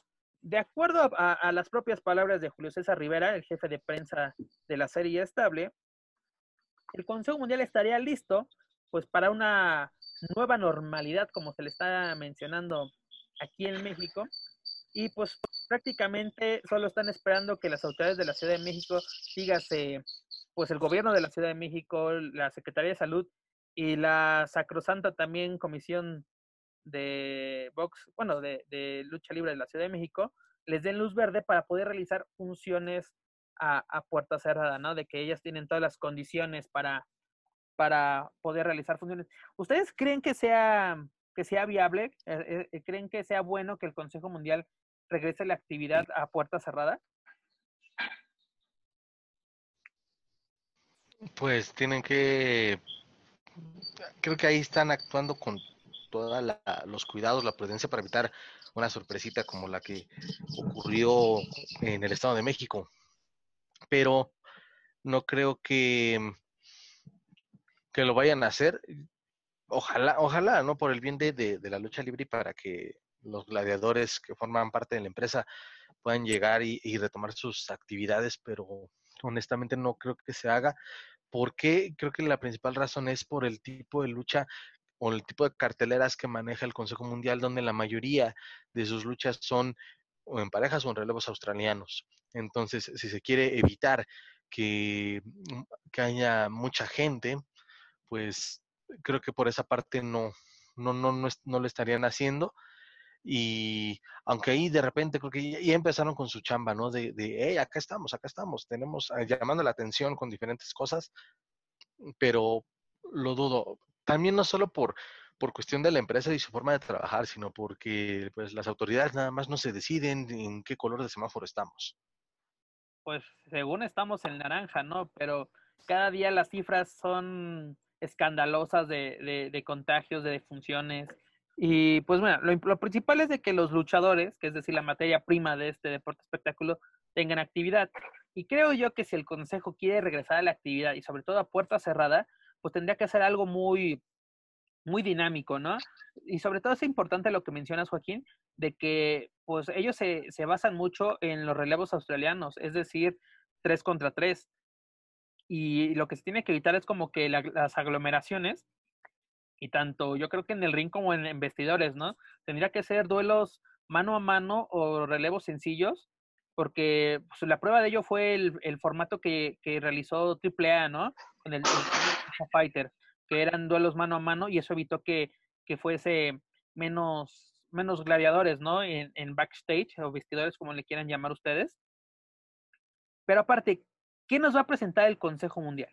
Eso sería como que la principal pregunta. ¿Qué nos puede ofrecer? Sabemos la gran calidad que tienen sus Pues se quedó pendiente el... Sus 20 mil torneos. Perdón que te interrumpa, Pep, pero se quedó pendiente el torneo de la... Sí, de, después de todos los torneos que nos anunciaron, yo creo que el más importante que se quedó súper pendiente y que ya se, se, bueno, si es que se reanudan las actividades, porque como dice Joaquín, ahorita pues no estamos en condiciones eh, principalmente por el semáforo en que estamos, ¿no? El semáforo cambia de anaranjado a rojo a cada rato. No podemos confiarnos, de verdad, eh, por, esto, por esto, porque aparte se ha dicho que realmente no hemos llegado al pico real del, de los contagios ¿cómo no? si pandemia, nuestro, ¿no? nuestro, presidente ha dicho que la pandemia está domada, que está, estamos aplicando la, la, la, curva, ya está, ya bueno, está aplanada. Pero que seamos realistas, no podemos creer en lo que dice nuestro presidente porque para empezar ni siquiera se pone cubrebocas, se lo puso apenas para ir a visitar a Trump, pero ¿Cómo no? Si, ¿cómo no? El, el, que usara ni su cubrebocas. ¿Cómo no? Ni si hasta... tampoco respetara la cuarentena porque hasta hizo una gira y besuqueó a una niña, ¿no? No la besuqueó, la mordió, pero bueno, esos son otros temas. Mira, qué bueno que mencionas el torneo, porque mira, en este caso, si Consigo quiere regresar a la actividad, yo creo que el, el, torneo o el campeonato nacional femenil de parejas, creo que sería más viable, ¿no? O sea, de que mm, tal vez no lo hagas en una sola exhibición, puede ser dos luchas por, por función y cosas así. Pero si quieres tener, una, quieres tener actividad. Dos, no siempre un torneo que siempre nos tienes acostumbrado. Tres, quieres tener poca gente en el ring, pues este torneo de parejas es una muy buena opción. Pero también, algo sí, que claro. a mucha gente se le ha olvidado, incluso a los aficionados del Consejo Mundial, ¿qué pasó con el duelo de cabelleras entre Cavernario y Felino? Con Felino. Eso ya se super enfrió, señores. Aunque los contratos ya están firmados y se va a llevar a cabo cuando se tenga que llevar a cabo, ya esa rivalidad ya se enfrió los propios aficionados así, ya pensando en, en otros duelos estelares, en, que es lo ya, que ya, vamos a comentar. Ya a, fabricando cuadrangulares, triangulares. Sí, ya, ya, ya los aficionados y, y, incluso nosotros como, como medios ya hemos especulado en otras cosas, porque recordemos, ¿no? Queda pendiente el homenaje a dos leyendas en el cual se va a realizar un homenaje en vida, afortunadamente, a, a Sangre Chicana, pero que este duelo de cabelleras, de por sí, yo digo que no era bastante atractivo, sinceramente. Este, de nueva cuenta que íbamos a ver. Aparte de que la realidad fue como que hecha al vapor, ¿no? Mucha gente Muy dice, al vapor. Mucha gente dice, no, es que sí tiene historia porque fueron compañeros y no sé qué.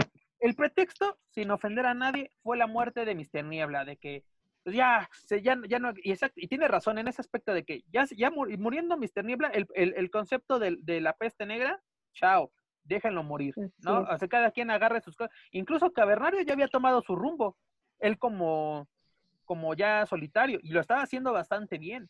Ya está en un momento mm, hasta como que seducido, ¿no? Por los ingobernables en su última etapa ahí en la en el consejo, pero bastante bien él en solitario es buenísimo y pero creo que independientemente de que haya sido al vapor o no, pues y sí coincide en la parte de que es una forma de homenajear a la facción de la peste negra y homenajear a Mr. Niebla. Eh, pero sí, tienes razón, a ver qué, de qué manera, y luego que no son como que muy adeptos a, a calentar las rivalidades semana tras semana. Entonces. Mira, el, el es... consejo, la única forma de que caliente una rivalidad es en, la, en, la conferencia, en las conferencias de prensa, donde se terminan dando un golpe. De, donde ante las cámaras, por favor, un cara a cara, pero por favor, sean civilizados. Se toman la foto el trancazo. Sí, aparte uno ya sabe que se van a dar un trancazo. Sí, ¿no? sí, ya tienes, ya, ya lo ya tienes preparado uno la como cámara. medio ya hasta se hace para atrás Sí, no, para tomar bien. No, no, no, espérame, déjame, voy a la tercera fila para que no Ajá, exacto, déjame paro para tener, tener un mejor ángulo, para protegerme de paso. Exacto, o sea, el, el, consejo tiene ahí un cierto, ciertos errores, uno de esos de que luego no saben cómo calentar una, una rivalidad. Por ejemplo, ya tenían todo. Desgraciadamente llega esto de la pandemia. No es ahí sí no es culpa del consejo, no, no vamos a decir, pues es su culpa. No, llega esto del consejo, porque incluso cuando ya se decreta esto de que vámonos todos a nuestra casita, ya el consejo ya estaba a punto de realizar su función. Si no me equivoco, era esa, semana, ¿no? Precisamente el 21, era, era así el 21 de marzo, ¿no? Era el día que se llevaba a cabo. Creo que el, 20, el 19 fue cuando fue, todos para su casa, todo se cancela y que, pero el Consejo ha realizado diversas actividades de, yo lo he dicho, eh, de youtuber básico a través de las redes sociales, de que si, 100 preguntas en 5 minutos, 50 cosas sobre mí, etcétera, etcétera. Pero no enfocado. Sí, bueno, querían estar presentes, ¿no? En, y está por lo menos en redes sociales. Está bien. Ahora, sí pero querían, querían llamar la atención de la. para calentar la, la, rivalidad, para ponerlos a decirse de cosas. Exacto. Porque mira, yo? porque mira, Centella, tú lo acabas de decir, tenía, tenía, tal vez mm, es un arma de doble filo, pero si le quieres llegar, ahora sí, a la chaviza, tienes que, tienes que explotar tu parte de las redes sociales. Ok, está perfecto. Todo lo que está, todo el material que está subiendo de luchas de antaño, que el confesionario, que de 50 preguntas, que todo eso está perfecto, no tiene nada de malo. Tampoco es nada novedoso, tampoco se pongan así de que, no, es que llegamos a las redes sociales. No, señores, o sea, esto es de, ese, viene en un manual de youtuber básico. ¿Todo bien, Centella? Sí, todo bien, es que aquí ocurrió un accidente en la cocina, pero no se preocupen. Dije, ya, ya sepultaron a la centella en, ollas y, sartenes. no, no, yo no me sepulté, se sepultó Esperancito.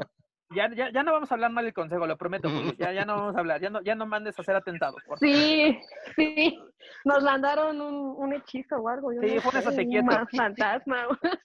no estén hablando mal del consejo, pero bueno, regresando al tema, el punto es de que en todo este tiempo, ¿qué han hecho? ¿Qué han hecho para calentar o revivir esta, esta rivalidad? ¿Por qué me refiero a esto? Porque hace una semana, el ídolo de los niños, dígase Atlantis, realizó una declaración, ¿no? De que ya, ya se acerca su retiro, ¿no? No, no hay fecha, no hay, no hay una fecha pues ya estipulada de que, ah, el, el, el primero de enero me retiro. No, nada de eso. Pero pues ya pensando, ya sabemos que Atlantis es un luchador con una gran trayectoria, muchos años en el cuadrilátero, y una persona grande. Y pues quieras o no, hay que pensar de cierta forma en, en el futuro. Y dentro del futuro, una de sus declaraciones fue de que pues le gustaría que su última lucha fuera un duelo de, de apuestas, dígase un máscara contra máscara. Y pues e incluso ya tiene en mente quiénes podrían ser sus oponentes, ¿no? Y dio dos opciones, que es Fuerza Guerrera y el Hijo del Santo. ¿No? ¿Y qué pasa con esta declaración? Ya todo el mundo, incluyendo medios, empezaron a hacer sus chaquetas mentales y olvidamos completamente a Cavernario y a Negro Casas. ¿Por qué? Porque incluso dicen, para, para homenaje a dos leyendas, eh, Atlantis contra Fuerza Guerrera, ¿no? Porque el Hijo del Santo es imposible que se lleve a cabo este, este duelo. ¿Por qué? Porque el hijo del santo no tiene eh, actualmente muy buena relación con la familia Lutero, ¿no? Ha tenido sus problemas de que, ¿por qué usan el nombre de mi papá? Que el torneo de la leyenda de plata, etcétera, etcétera, etcétera. Aunque dio una declaración en Twitter el, el enmascarado de plata, ¿no? Ah, no, eh, bueno. Eso es interesante, porque mira, el hijo del santo levantó la mano a través de redes sociales, como tú mencionas, de que yo encantado de realizarnos ese duelo. Pero aquí lo, malo es de que yo decreto el, duelo, es decir, no hay una rivalidad, bueno, sí hay una rivalidad, ¿no? Tuvieron grandes duelos Atlantis y, y, el hijo del negro, el hijo del negro, el hijo del santo, este, cuando en la etapa de, Atlantis como rudo, ¿no? Dígase 2005, 2006, ya cuando sale el hijo de, del santo de las filas, pues ah, bye, ¿no? Son más de, de 15 años de que no hay un duelo entre ellos, ¿no? Eh, sobre todo en la, en la, Arena México. Con Fuerza Guerrera, pues sabemos si hay historia, yo creo que hay, un, hay historia, ¿no? Si nos vamos a finales de los 80, principios de los 90, antes de que se creara la AAA, pues uno de los rivales, pues ahora sí, de Atlantis era Fuerza Guerrera, ¿no? Pero también son, son casi 30 años, pongamos. Exacto. años donde no hay, un, no hay una rivalidad construida entre estos luchadores. Para empezar, Fuerza Guerrera dijo que ya no le gustaría eh, eh, exponer su máscara antes de su retiro, ¿no? De que él, él tenía programado para 2020 su retiro, pues por obvias razones, dijo, lo voy a pasar para 2021, pero ahora con estas declaraciones desde, puede que cambie yo de opinión, ¿no? Y, pero también señala una cosa, y son declaraciones de Fuerza Guerrera para que no me vengan con broncas a mí, de que él considera Atlantis un protegido del Consejo, ¿no? Atlantis está en todo su derecho de, exigir que ese duelo, si, es que hay un duelo de apuestas, se lleve a cabo en la Arena México, ¿no? Porque es su casa, él es, su territorio, y pues hoy así la fidelidad que él ha tenido a, la empresa de la colonia de doctores, pues tiene que rendir frutos tarde o temprano, ¿no? Pero ¿usted es bien viable que se lleve a cabo este duelo? O sea, de que Fuerza Guerrera se juegue por última vez la máscara ante Atlantis, o también sea la última vez que Atlantis se juegue la máscara y antes de, decir chao a los, a los encordados? Yo quiero resaltar aquí dos puntos. Échale. El primero, cuando empezamos con ese tema dijiste que luego, luego, tanto aficionados como medios de comunicación, si así, pues se les puede determinar, eh, cayeron luego, luego en especulaciones, luego, luego a, pues a, generar el morbo, a, pues a tener de qué hablar básicamente, ¿no? Esto me lleva a decirles esto, amigos. Eso que dijo Atlantis fue pues una declaración, una opción, no es que esté retando a Fuerza Guerrera, no es que esté retando a, al Hijo del Santo, los esté poniendo en una posición de que tengan que elegir si sí o no la van a apostar. Eso fue un comentario que hizo Atlantis, no es que de verdad se vaya a realizar esa lucha, ¿ok? Otra, ¿qué podemos esperar de una lucha de máscara contra máscara? Porque no, no es lo mismo pues una lucha normal a rendición de, de espaldas planas, así, ¿no?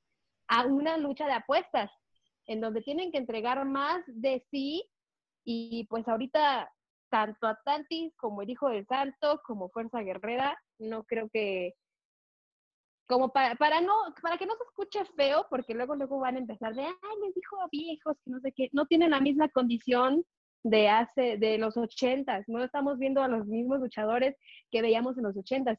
Ya pasó mucho tiempo, los señores están muy lastimados. Atlantis, la última vez que lo vi estaba hasta cojeando de, la, de que pues tenía lastimada la rodilla.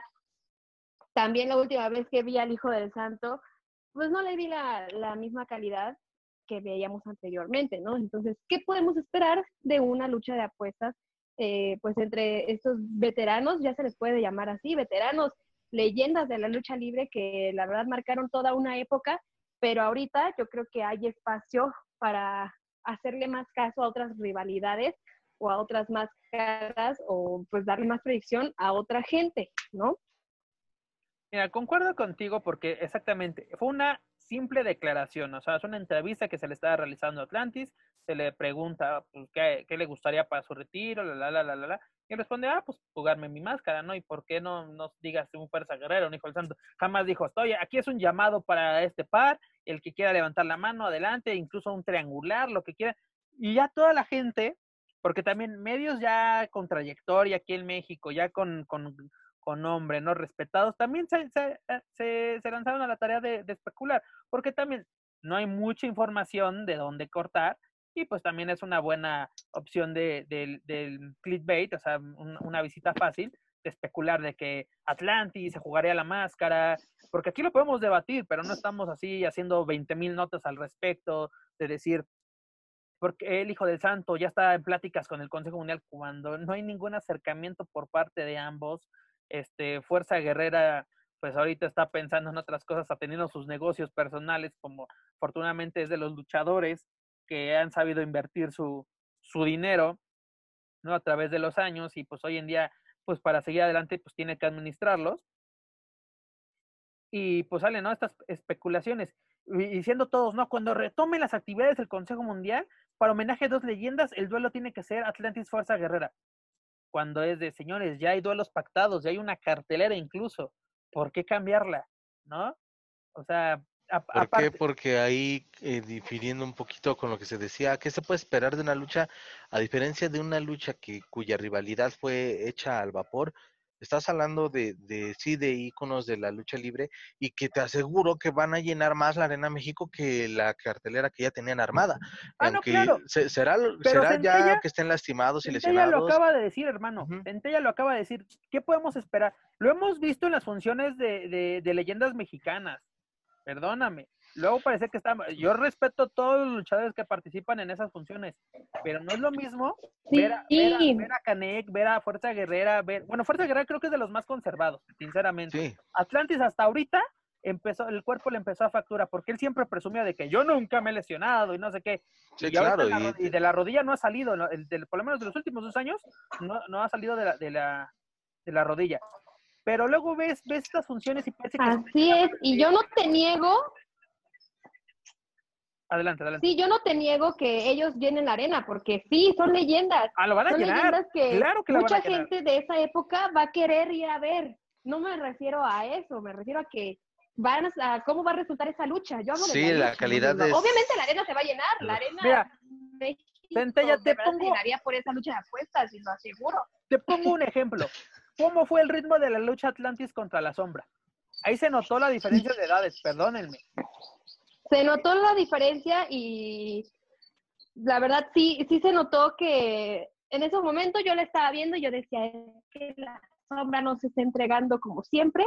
A lo mejor pues tuvo ahí un tropiezo o lo que sea, pero pues no es lo mismo, ¿no?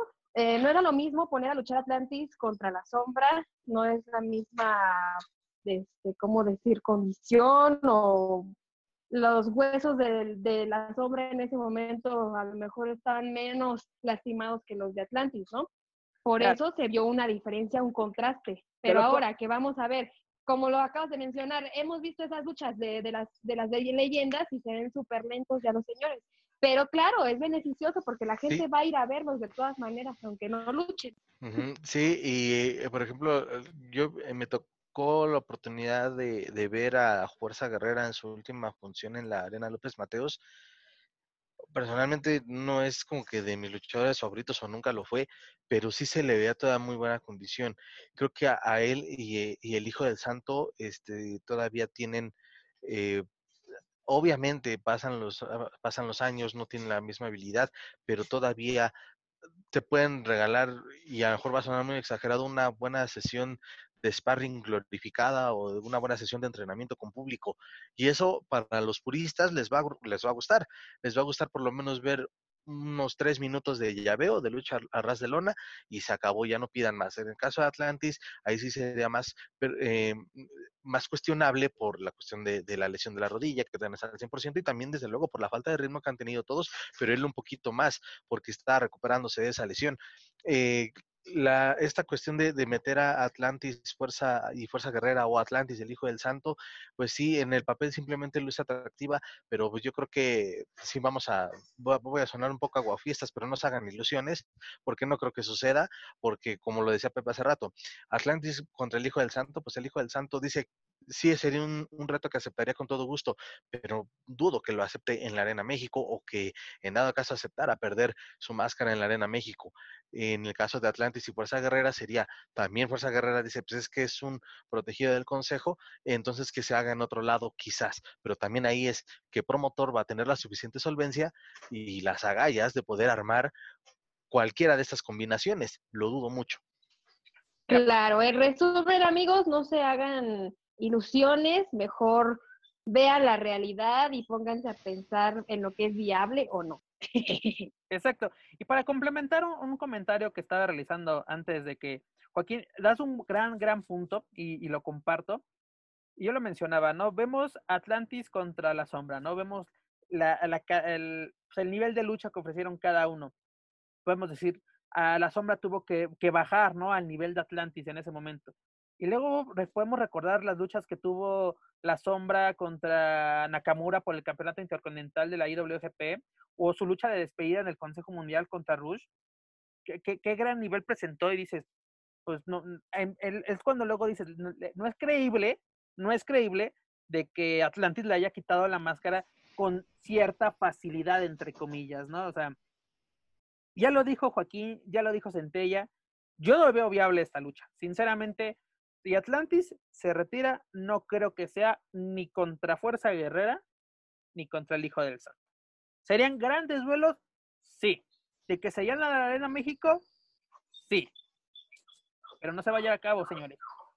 ¿Y ustedes con quién creen que sería viable que Atlantis apueste su última lucha de apuestas? Pues le buscarán una bueno, rival dos semanas de antelación. Pues no sé, pero ahorita, ahorita no te puede decir porque Atlantis. Sí, sí, o sea, sí creo. Y está, está... Un año, ¿no? Ya, ya, va para un año que Atlantis no tiene actividad, creo, de su lesión.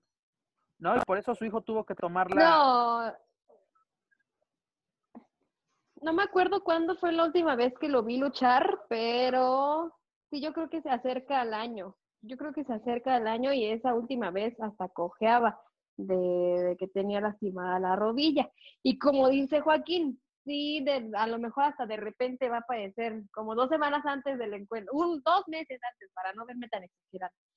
dos meses antes eso es mucho tiempo. Eh, como nos tienen acostumbrados. ojalá así fueran las rivalidades en el consejo, de que le le das tiempo para, para armarlas, ¿no? Todavía dos meses se me hace un buen tiempo. Eh, la, la, de, no me, no, me, no me van a dejar mentir, en menos de un mes hicieron la rivalidad entre Cavernario y, y cosa más, y Negro Casas, ¿no? Pero aparte de ese, si Atlantis quiere retirarse exponiendo su máscara, que creo que es un gran reto, ¿no? O sea, de que me quiero ir con un, un duelo, pues canijo, ¿no? Un duelo cabrón, por así decirlo. Está en todo su hecho, yo creo que tiene, tiene todo para hacerlo, pero el punto es contra quién, ¿no? Tú puedes, tú, yo puedo dar misa de que me quiero retirar contra tal, pero si esos tales ni siquiera pertenecen a la empresa donde trabajas, pues no es viable, ¿no? Por eso quizá lo dice. y te aseguro también de ahí porque en el caso de Fuerza Guerrera, que también estaba con su gira de retiro, dudo que entre en sus planes. Bueno, que hasta escuchándolo, a él sí le gustaría una, una lucha de apuestas, pero como que no lo veo tan animado el señor. Quizá cuando se pueda retomar, ¿Sabes por qué? sabemos que ningún tiro es derecho, lo sabemos, no nos hagamos patos. Pero una, una cosa es un tiro derecho bien, o sea, de que tenemos las mismas condiciones, las bolsas van a ser buenas, ¿no? Como tú, lo, tú, tú lo marcaste, Joaquín.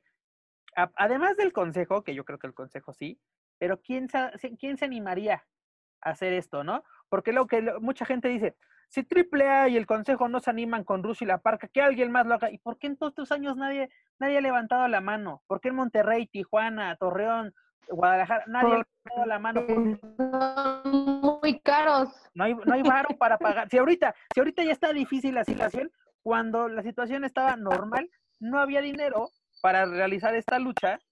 Incluso ¿Por qué en AAA no se han animado? Porque los dos luchadores están en una estira y afloja de que quiero esto, quiero lo otro, señores. O sea, son cuestiones, de, ahora sí es cuestión de dinero, ¿no? Porque, o sea, ustedes, ustedes creen que cualquier lucha de apuestas que ustedes ven es, es, derecha. No, señores, hay algo detrás. Y no estoy diciendo que estén arregladas, claro que no. Lo que vemos en el ring es totalmente real, las lesiones, los golpes, los lances, todo es real. Pero tiene que ver una solvencia económica. Porque si no, pueden terminar como los brazos de que dieron una gran lucha contra los villanos por sus máscaras y no se les pagó ni un centavo. Los llevaron al baile. ¿Por qué? Porque exactamente, por una, confiar en los promotores, dos, pues no tener ahora sí un contrato donde diga, y eso es lo bueno, muchos dicen, ah, es que es faramaya, tal vez lo que vemos en, en conferencias eso, es la faramaya, pero en las oficinas hay contratos verdaderos, señores, de, de los duelos de apuestas. Pero para finalizar este tema, ya lo dijo Joaquín, ya lo dijo Centella, lo digo yo. Estamos creo que de acuerdo, este, este trío está de acuerdo de que no es viable este tipo de, encuentros, ¿no? Así de que ni se hagan ilusiones, porque ni, ni en un futuro cercano ni en un futuro lejano creo que podamos ver este duelo. Porque incluso insisto que creo que Atlantis se retirará sin un duelo de apuestas. Porque también el señor ya se ganó, creo que el poder retirarse con su máscara, al igual que Fuerza Guerrera. Sí, aparte ya ha ganado máscaras súper importantísimas, yo creo que de las más importantes las tiene en su vitrina. Mira, con el ya tiene todo para hacer un muy bueno digno el señor. Mira, con el hecho de tener la máscara de villano tercero y la de último guerrero en su vitrina, ya tiene todo el derecho de quedarse la suya para toda la vida. ¿No? Mucha gente luego puede decir, Fuerza Guerrera que ha hecho, pues también tiene la de gallo tapado, señores. O sea, si no le dan el valor a esa máscara es porque la verdad desconocen el, el, ahora sí, el valor que tenía esa máscara en los 80.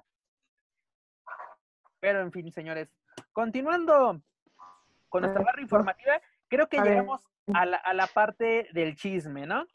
¿Qué está pasando con el reality show de heroína? ¿Qué pasó? ¿Qué fue eso? ¿Qué fue eso? es, que, es que dijiste chisme y dije, ¡uh! Ah, es que ah, se cortó, dije, ¿qué está pasando? Pero bueno, ¿qué está pasando? que dijo que iba a revolucionar la lucha femenil en México. Joaquín, ¿qué nos puedes contar al respecto? Pues que se anunció con bombos y platillos y a lo grande y de verdad es que pues bastante llamativo y en un principio sí lo, lo, expresé en su, en su, momento. Qué bueno que alguien se arriesgue a hacer un proyecto donde el objetivo es dar más proyección a la lucha libre femenil con elementos que han tenido grandes trayectorias en diferentes arenas del país, eh, casos muy contaditos ahí con apariciones en, televisión con, con, empresas, pero en general era para apoyar a la lucha libre independiente femenil y era la verdad un proyecto bastante, bastante atractivo. La pandemia, como sabemos, nos vino a perjudicar en muchos sectores. La lucha libre es una de ellas y este y fue muy golpeado, por así decirlo, el reality show de heroínas, en donde a raíz de, toda esta incertidumbre de no saber de no saber cuándo va a regresar o cuándo se puede retomar ese proyecto en concreto, pues han dado ya muchos cambios y algunos algunas han guardado silencio, algunas otras se han animado a expresar muy tibiamente porque se van o simplemente anuncian que se van pero ya cada vez está tomando más fuerza de los motivos por los que se van. Y en concreto, estos motivos son por em, malas eh, decisiones o arbitrariedad de parte de la organización de este reality, quien, eh, y voy a poner el ejemplo porque también se hizo público de la luchadora Quimera.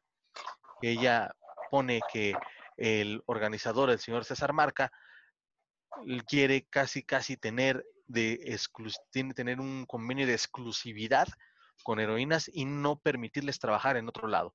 Eso no le parece, no le pareció a Quimera y lo hizo público, en fin, que ahí se rompió esto y también se ha dado pie a que poco a poco, como lo mencionaba hace rato, se, eh, se han ido varias luchadoras y ahora hasta están teniendo que hacer o organizar un supuesto casting que si no me falla la memoria, no, aquí tengo el dato, se vence el día de hoy. Entonces ahí, ¿qué va a pasar? Ya con estos antecedentes o con este antecedente de esta declaración fuerte de Quimera, pues, ¿qué va a pasar con ese casting? ¿Y qué va a pasar entonces con las demás participantes que ya estaban aseguradas? Si es la misma condición para todas y las aceptaron o fue un trato diferente o un contrato diferente, entre comillas, entre atracción deportiva y la luchadora. para empezar, creo yo que este reality show o este proyecto, porque ni siquiera hemos visto nada de, de reality, no hemos visto videos, creo yo, o por lo menos yo no los he visto. Si ustedes han visto algo, díganme de qué, de qué se ha tratado, compañeros. Pero lo que empieza mal puede terminar mal, ¿no? Es esta, este, mm, la presentación de este proyecto, pues fue el 25 de febrero. Y, y este, este señor, o por lo menos los, los, organizadores o los que llevan a cabo este, este proyecto, han incluso acusado a AAA y al Consejo de ponerles el pie. Pero señores, si haces tu presentación ante los medios el mismo día y a la misma hora que AAA tiene una conferencia de prensa sobre su participación en la Feria Internacional del Caballo, pues dime cuál va a tener más peso. Y aparte de una presentación que AAA avisó con 15 días de, anticipación. A mí la invitación de, para asistir a esta, a esta presentación de prensa me llegó una, unas horas, bueno, una, una noche antes. Es decir, yo ya tengo mi agenda. ¿no? O sea, varios medios ya tenían su agenda. Incluso hubo medios que se dividieron de que yo me voy acá, tú te vas acá, este, unos así.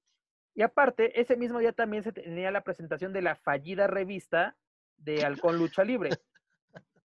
Pues, ¿dónde está esa revista, mano? No sé de qué te ríes.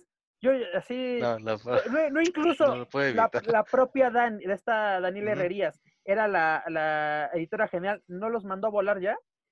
Y esto nos lo dijo a nosotros, de que ese, proyecto no tiene ni pies ni cabeza, yo no me voy a quedar, aparte de que no hay lana, o sea, uno no trabaja de, de a gratis. Y es el mismo caso aquí en, en, heroínas, ¿no?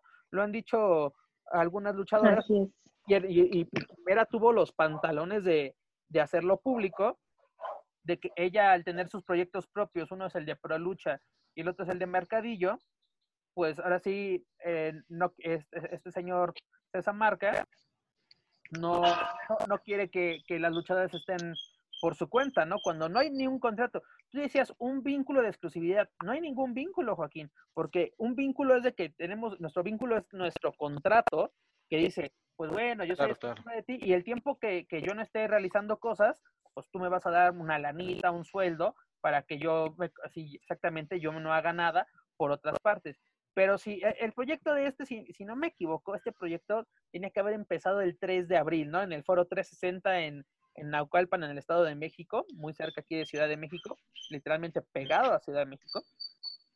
¿Y qué pasa? La pandemia lo evita, se atrasa todo este show, pero no hay nada.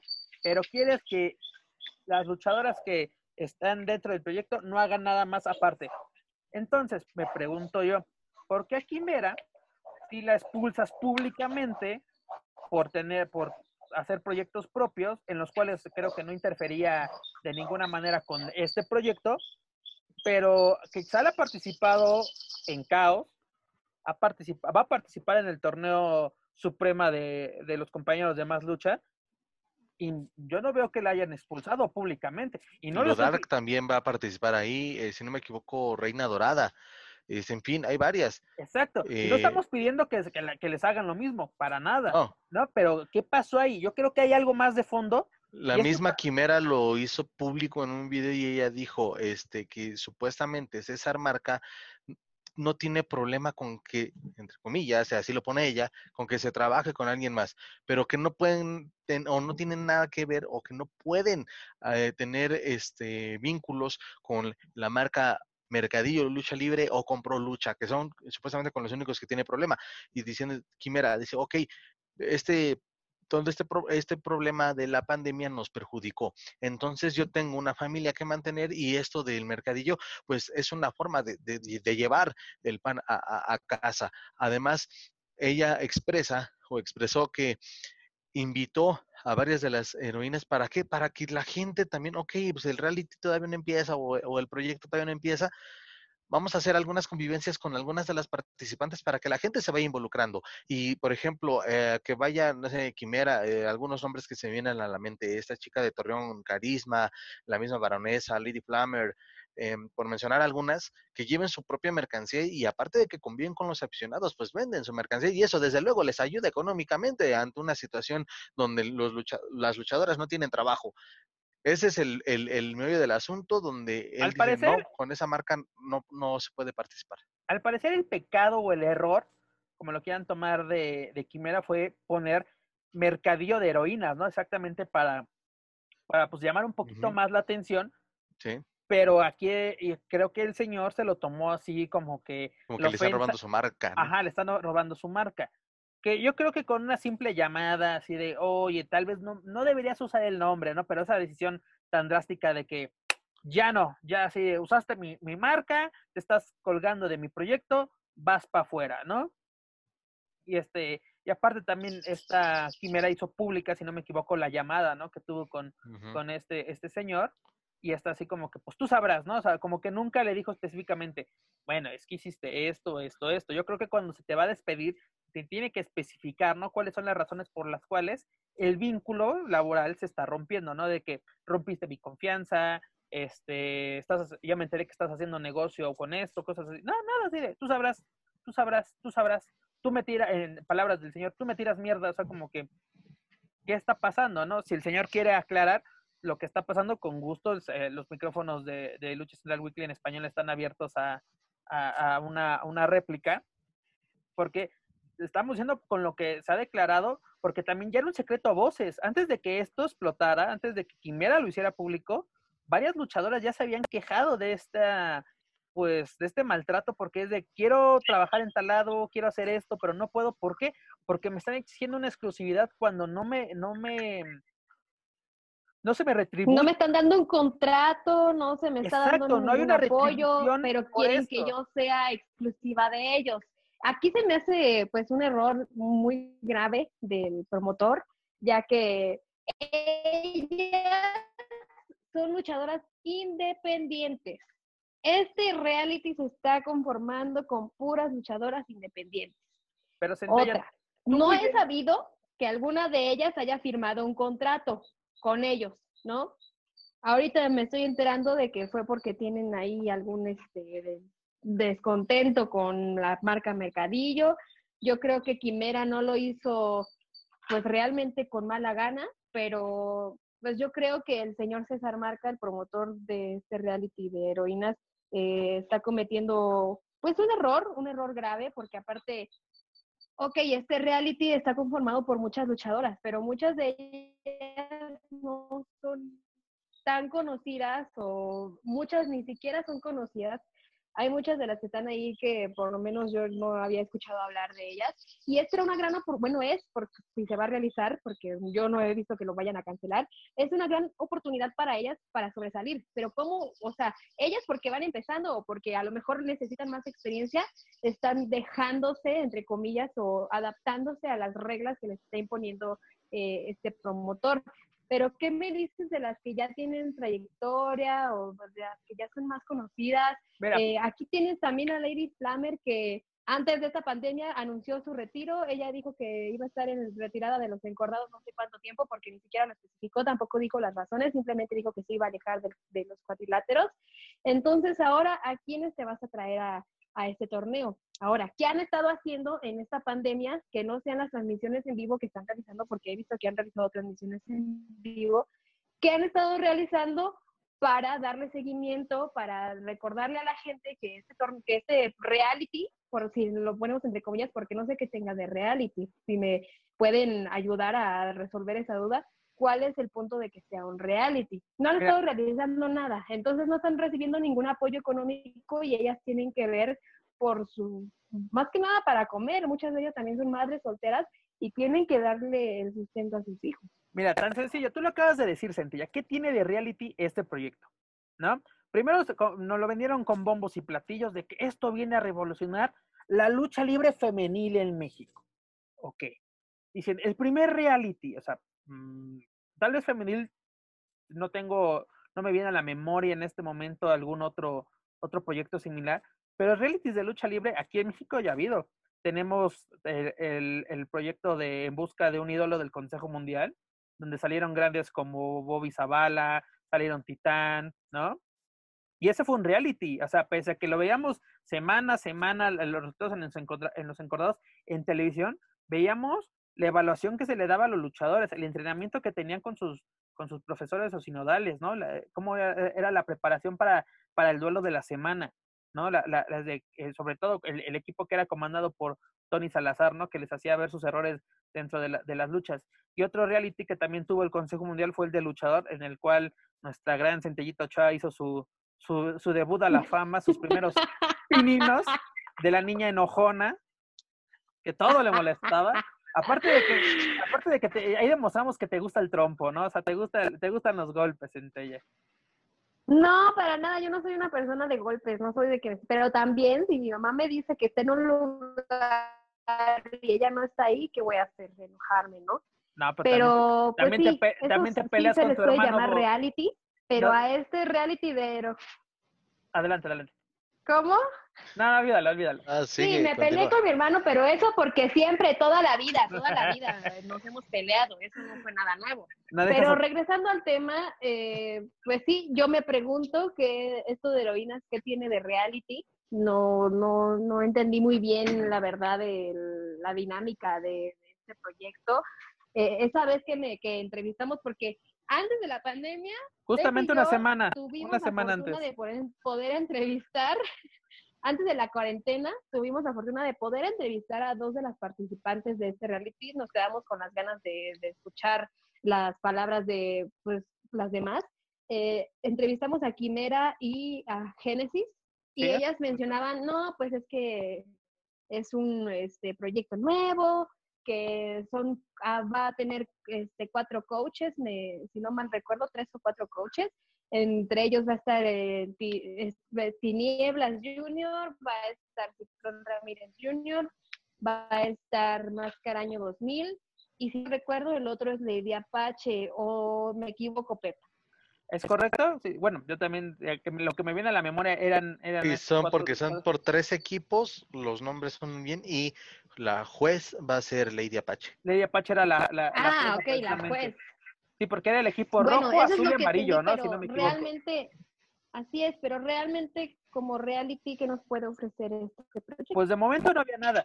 Por aparte, qué bueno que mencionas que, la entrevista que tuvimos con, con esta Quimera y esta Génesis, las dos se ven entusiasmadas por la participación de este reality, ¿no? Es, de que estamos motivadas, es un proyecto nuevo para nosotros, por lo menos para nosotras, de que promete para, o sea, lo importante es la proyección, ¿no? Que se le daba tal vez a las caras nuevas o desconocidas, que pues ahora sí no, todo el público no sabemos, incluso aunque nos dedicamos a, a, cubrir lucha libre, no nos sabemos todos los luchadores, sobre todo los independientes, son cada semana salen nuevos, y qué bueno, ¿no? Que salgan sobre todo luchadoras, es, es, es, es, importante enriquecer los elencos femeniles, pero ¿qué pasa, no? O sea, por cuestiones, ahora sí, extra cancha, por así si lo queremos llamar, eh, un proyecto se puede ir al carajo, ¿no? Ya lo mencioné, el proyecto empezó mal, ¿no? De que es que el consejo, es que AAA, señores, organícense bien, ¿no? no quieren, quieren tener todos sí, los exacto. Aparte, el consejo, o sea, seamos realistas. ¿Por qué AAA o el Consejo Mundial se preocuparían por ponerle el pie a un proyecto que apenas va a empezar y que, pues, no sé qué. Y que ni siquiera tiene a luchadores de, sus, respectivos elencos. Para empezar. Exacto, si no les está afectando. Exacto. Creo que el único ahí de Consejo Mundial es más que Araña 2000. pero él no es, él no es parte exclusiva del Consejo Mundial, ¿no? O sea, tiene sus fechas con, la empresa, pero él no tiene exclusividad, no es como un Sansón, un, un forastero, un cuatrero, ¿no? Él, él ya se maneja por, su cuenta. Pero, o sea, AAA, para empezar, no tiene, ¿cómo dices tú? No tiene elementos ahí. Consejo Mundial tiene, no tiene elementos directamente suyos ahí. Tenía a Stephanie Baker, que entró, pero con la, contra, o la incorporación de Stephanie Baker al Consejo Mundial ya va a heroínas. Ah, pero ahí Obvio, pues sí. Pero ahí estás diciendo, y la propia luchadora te lo puede decir, si la condición de la empresa para darme ya un contrato para ser parte de su elenco es de que deje un proyectos ajenos a la empresa, el, luchador o luchadora va a ver lo mejor para su carrera. Y creo yo, que le da mayor proyección estar en cualquier función del Consejo Mundial a esta chilena que está en el proyecto de heroínas. Creo yo. Aparte es lo que necesita, ¿no? Es una extranjera que apenas está siendo conocida aquí en, por lo menos en el gremio luchístico mexicano, y qué, mejor que le hayan llamado de Consejo Mundial de Lucha Libre, y obviamente no se iba a negar, ¿verdad? Y esto no, significa que el Consejo Mundial lo haya hecho para ponerle el pie al reality de heroína. Pero es que así lo toma, es que muchas veces las empresas independientes lo, toman así. Y tú no vas a dejar, dejar mentir, Centella. Tú que, tú que tienes muchas amistades dentro del ambiente luchístico, sobre todo eh, en, en, el circuito independiente, muchas veces los propios promotores se creen dueños de los luchadores, de que si luchas con él, yo ya no te vuelvo a dar trabajo o te voy a bloquear con mis otros compañeros. Es decir, a ver, por eso me llamo independiente, bueno, por eso se me dice independiente, porque yo me contrato trabajo con, con, con quien quiero y donde quiero, ¿no? Así luego de que si trabajas en, esta, en esta arena, ya no puedes trabajar en aquella. O si trabajaste con aquella... Sí, han sido muchos. Han sido muchos y la verdad se me hace mal del promotor porque no les está dando un contrato de exclusividad y tampoco les está dando ayuda económica por ejemplo, ahorita que se está necesitando en esta pandemia, ¿no? Como lo ha hecho AAA, como lo ha hecho Consejo Mundial, que ellos por obligación, por el contrato, tuvieron que darle ayuda económica o tienen que darle ayuda económica a sus elementos, ¿no? Sí, esa es la diferencia, esa es la gran diferencia. Eh, y por otro lado, y tengo que mencionarlo, tengo que mencionarlo, que en, fíjate, las veces que hay X accidente en X lucha independiente, ¿qué pasa? Realizan una lucha a beneficio en vez de que el promotor de esa función se haga cargo de los gastos médicos. Sí, pero para eso, para eso lo hacen, una función a beneficio. Yo no te voy a poner de lo que yo ya gané en esa función, al contrario, te voy a ayudar, pero, haciendo otra, función. No, pero ¿sabes qué es lo más chistoso? En donde aparte ese, el promotor va también a salir ganón con, con los ingresos de esa a beneficio, porque seamos realistas, no todo lo que sale en una función a beneficio se va para el luchador, también se le tiene que pagar a la arena, se tiene que pagar el sonido, se tiene que pagar al referee, al anunciador, etc. Aunque, pues sí, algunos trabajan en esas funciones a beneficios, unos trabajan sin cobrar, pero no todos. No, es, eh, mira, tú tienes, sí, te explicas perfectamente, sencilla. No, muchas veces una función a beneficio, los compañeros donan su trabajo, ¿no? De que va por ti, carnal, y todo. Pero a ver, señores, por algo se llama garantía, ¿no? El pago que se le ha dado a un luchador, porque le vas a garantizar que va a ganar eso por su trabajo. ¿Cuántas veces no se ha dado en el circuito independiente de que, una, vamos a poner un ejemplo, mil pesos, ¿no? Que es muy común que se pague eso. Que llega el día de la función, tuvo una entrada floja la, la arena, tú te entregas al 100%, das un lucho, ¿no? ¿no? Te lesionas. ¿Y cómo te responde el promotor? Dice, no salió. Ahí para no salió, te vamos a realizar una función a beneficio para que puedas pagar tu cirugía. Pero, a ver, si se están poniendo así de exigentes con sus elementos, entre comillas sus, porque no son suyos, no hay contrato entre sí, entre, entre ellos, ¿no? Entonces, aquí este es el primer punto. Si un elemento se, se lastima en una función independiente, se lastima en una función independiente, el que tiene que correr con los gastos es el promotor, no la gente. La gente no tiene que pagar por esa lesión. Y, y a esto, es, a esto, a este tema llegué cuando estábamos mencionando sobre el que quieren exclusividad los promotores independientes. También tienen que checar eso, tienen que checar esos factores, no nada más es, ay, te tengo en mi proyecto, ya eres mía, ¿no? A ver, si una de ellas se lastima, ¿qué va a pasar? No, pues dudo mucho van que. A pagar la cirugía, no, dudo, dudo mucho que él. Porque exactamente, si no un contrato, porque exactamente tú como promotor o, o, como el encargado del proyecto, como quieras llamarlo, este, no tiene un contrato con el que vincule a sus luchadores, o sea, y ponle, queramos que no, esperamos que nunca pase, ¿no? O que no pase más bien.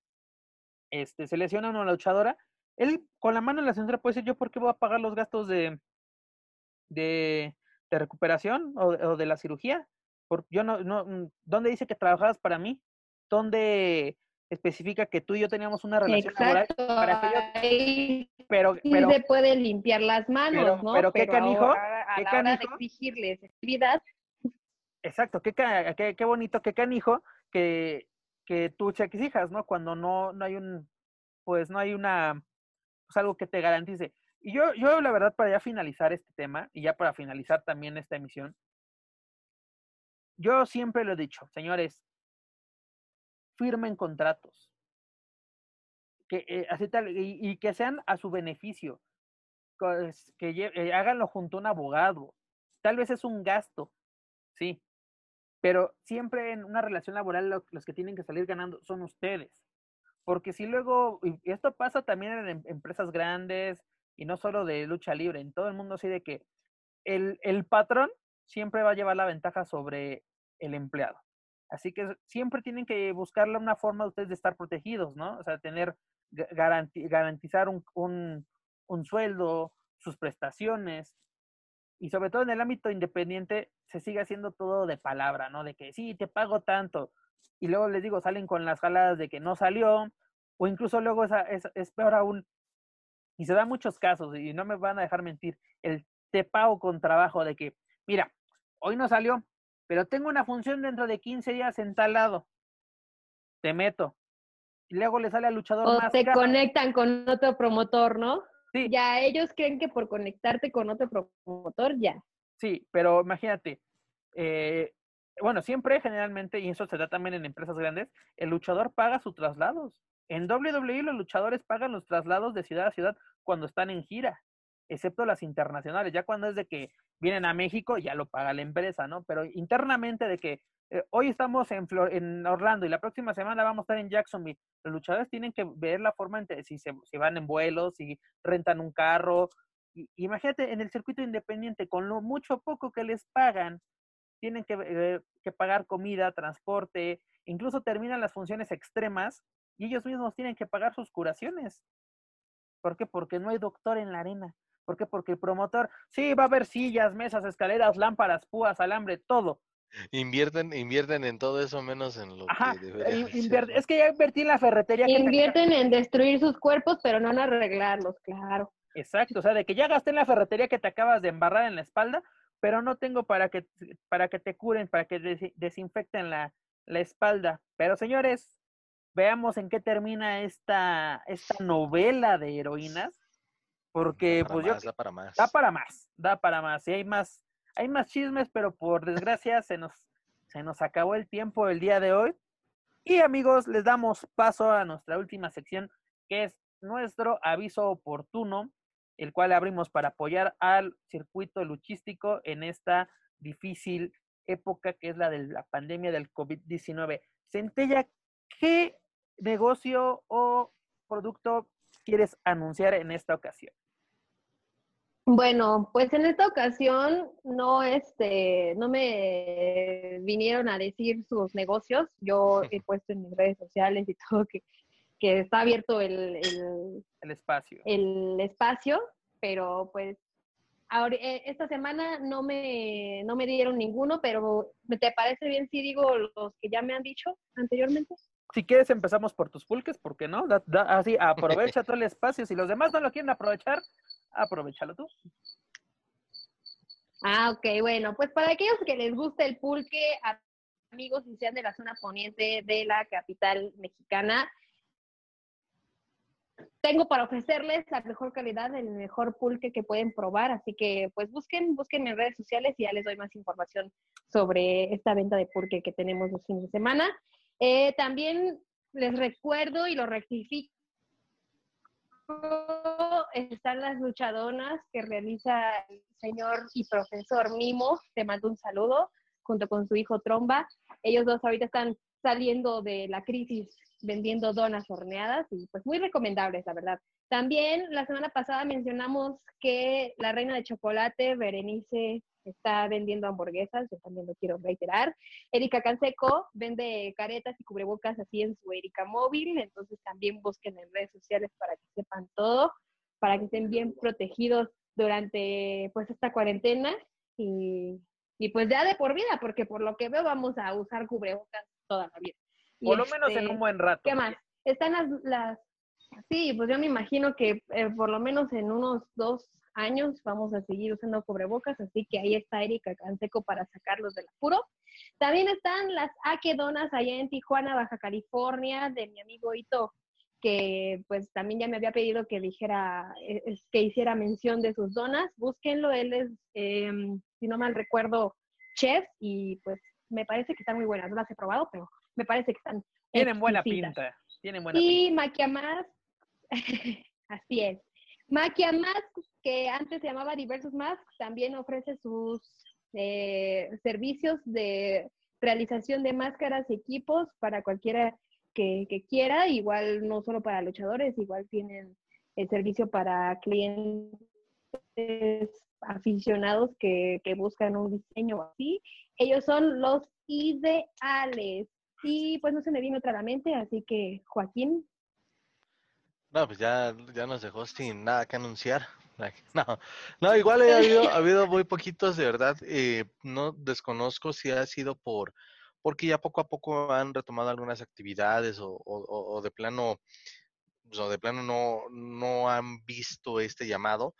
eh, pero, y fíjate, incluso la única, la única que tengo, y hablando de, de, heroínas, una de las participantes de este reality que se llama Estrella Negra está subastando máscaras y equipos. Así que entren a las redes sociales de Estrella, Estrella Negra para que vean toda la dinámica. Y ahorita que mencionabas, incluso que igual mencionaba Centellita las cuestiones de los cubrebocas. Eh, Lady Shani está también vendiendo sus cubrebocas. Eh, eh, insisto, esto lo dije creo hace tres semanas. Muy adecuados, ¿eh? porque es simplemente casi, casi quitar la, la, la mitad de su diseño de su, del diseño de su máscara, pero es un producto que ella entrega personalmente, desde luego para la gente que esté interesada en la Ciudad de México y área metropolitana. Y a su vez, eh, Sanelli, esta, la, la dama del guante negro, también del Consejo Mundial, de lucha libre está eh, también con la venta de, cubrebocas y por ahí también está realizando una, una, rifa con varios productos. Igual entren a las redes sociales de Sanelli para que tengan más detalles y pues apoyar en medida de lo posible a todas las estrellas o todo el gremio luchístico en esta situación complicada. Así es, amigos, si pueden, si pueden en, este, en estos tiempos difíciles apoyar de alguna manera al gremio luchístico que, que necesite de nuestro apoyo, háganlo, no lo duden no es obligación, pero con un granito de arena podemos hacer la, la, la diferencia en estos tiempos difíciles. Oye, Pep. Dime. ¿Puedo también utilizar esta sección de aviso oportuno para avisarles de mis transmisiones en vivo? Claro que sí, Centellita, claro que sí. Ok, aprovecho este espacio, amigos, para invitarlos todos los jueves en punto de las 8 de la noche a través de la cuenta de Instagram oficial de Lucha Central. Estoy realizando entrevistas en vivo con luchadores. Eh, esta semana, la verdad, voy a tener un, bueno, para cuando ustedes escuchen este podcast ya, ya lo tuve invitado, pero no se preocupen, no se puede, no se, no se perderán ninguna entrevista porque ahí en la cuenta de Lucha Central, en la sección de IGTV, están, no todas las que he realizado, pero sí las últimas que he realizado, ahí están y ahí van a poder encontrar mi entrevista que tendré con Casandro, el exótico número uno del gremio luchístico nacional e internacional. No se lo pierdan. Jueves, 8 de la noche, solo por Lucha Central. Así es, Centellita, no se pierdan los lives. Los que puedan verlo en vivo, los, los lives de, Centellita a través del Instagram de luchacentral.com, es a las 8 de la noche, tiempo del centro de México. Y pues como ya lo mencioné, ya no podrán, tenemos guardados algunas entrevistas, entre ellas la que le realizó a Psycho Clown, a Máximo. ¿Qué otra tenemos? Ya recuérdame. ¿Por qué? ¿Por qué nos Tenemos a tenemos a Caris la Momia Junior, también, tenemos ahí guardada nuestra entrevista con Lady Maravilla. Con Maravilla, y Con Murder Clown, con Murder Clown creo que la guardó él. Es que en la entrevista con Murder Clown tuvimos un poco de fallas técnicas, pero la, realizamos. Sí la, sí, la, sí la tenemos en Tella, sí, no te preocupes, esa, esa está, ah, no se perdió.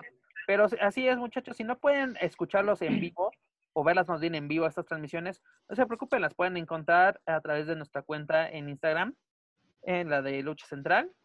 Pero bueno, amigos, eh, estos, estos avisos oportunos son para, como lo menciono, ayudar al gremio luchístico. Y después de tanto aviso oportuno, yo los invito a visitar nuestra tienda oficial online, en la cual nos pueden encontrar en luchacentralshop.com, donde puedan encontrar mercancía exclusiva. Actualmente tenemos mercancía exclusiva de Penta, el Cero Miedo, ya está pues a nada de acabarse. Entre ellos tenemos el cómic de Luchaverse, tenemos máscaras versión de aficionado de, de Penta, tenemos playeras camisetas de fútbol, incluso chanclas y calcetines del, del Cero Miedo. Y pronto tendremos nuevas sorpresas para todos ustedes en nuestra tienda oficial en línea. Recuerden, luchacentralshop.com. Y también aprovecho para, eh, para invitarlos a que chequen toda la programación de Lucha Central Podcast Network, entre ellos la mesa de los Margos con Daniela Herrerías. La verdad, no se lo pierdan esta semana, si no me equivoco, van a tener a, a Candelmal y a Christian Simet. No se pierdan porque hablarán sobre las licencias en la lucha libre. Es importante este tema, tanto para aficionados como luchadores, de que cómo, cómo, cómo llevar a cabo el tema del merchandising, ¿no? Y recuerden, amigos, que nos pueden encontrar en Spotify, iTunes, Speaker y en YouTube a través del canal oficial de luchacentral.com. Por favor, suscríbanse, clasifíquenos y sobre todo compártanos para así poder llegar a más fans en México y en otros países de habla hispana. Bueno, Joaquín, muchísimas gracias por acompañarnos en esta ocasión. Algunos problemitas técnicos entre todos nosotros, pero bueno, eh, con este clima loco en la Ciudad de México que cada ratito llueve, pues ya entre la luz, el internet, todo es un, es un caos en esta, en esta ciudad. Todavía que estamos encerraditos en nuestra casa, tenemos estos problemas técnicos que esperemos que ya sean menos en estos días.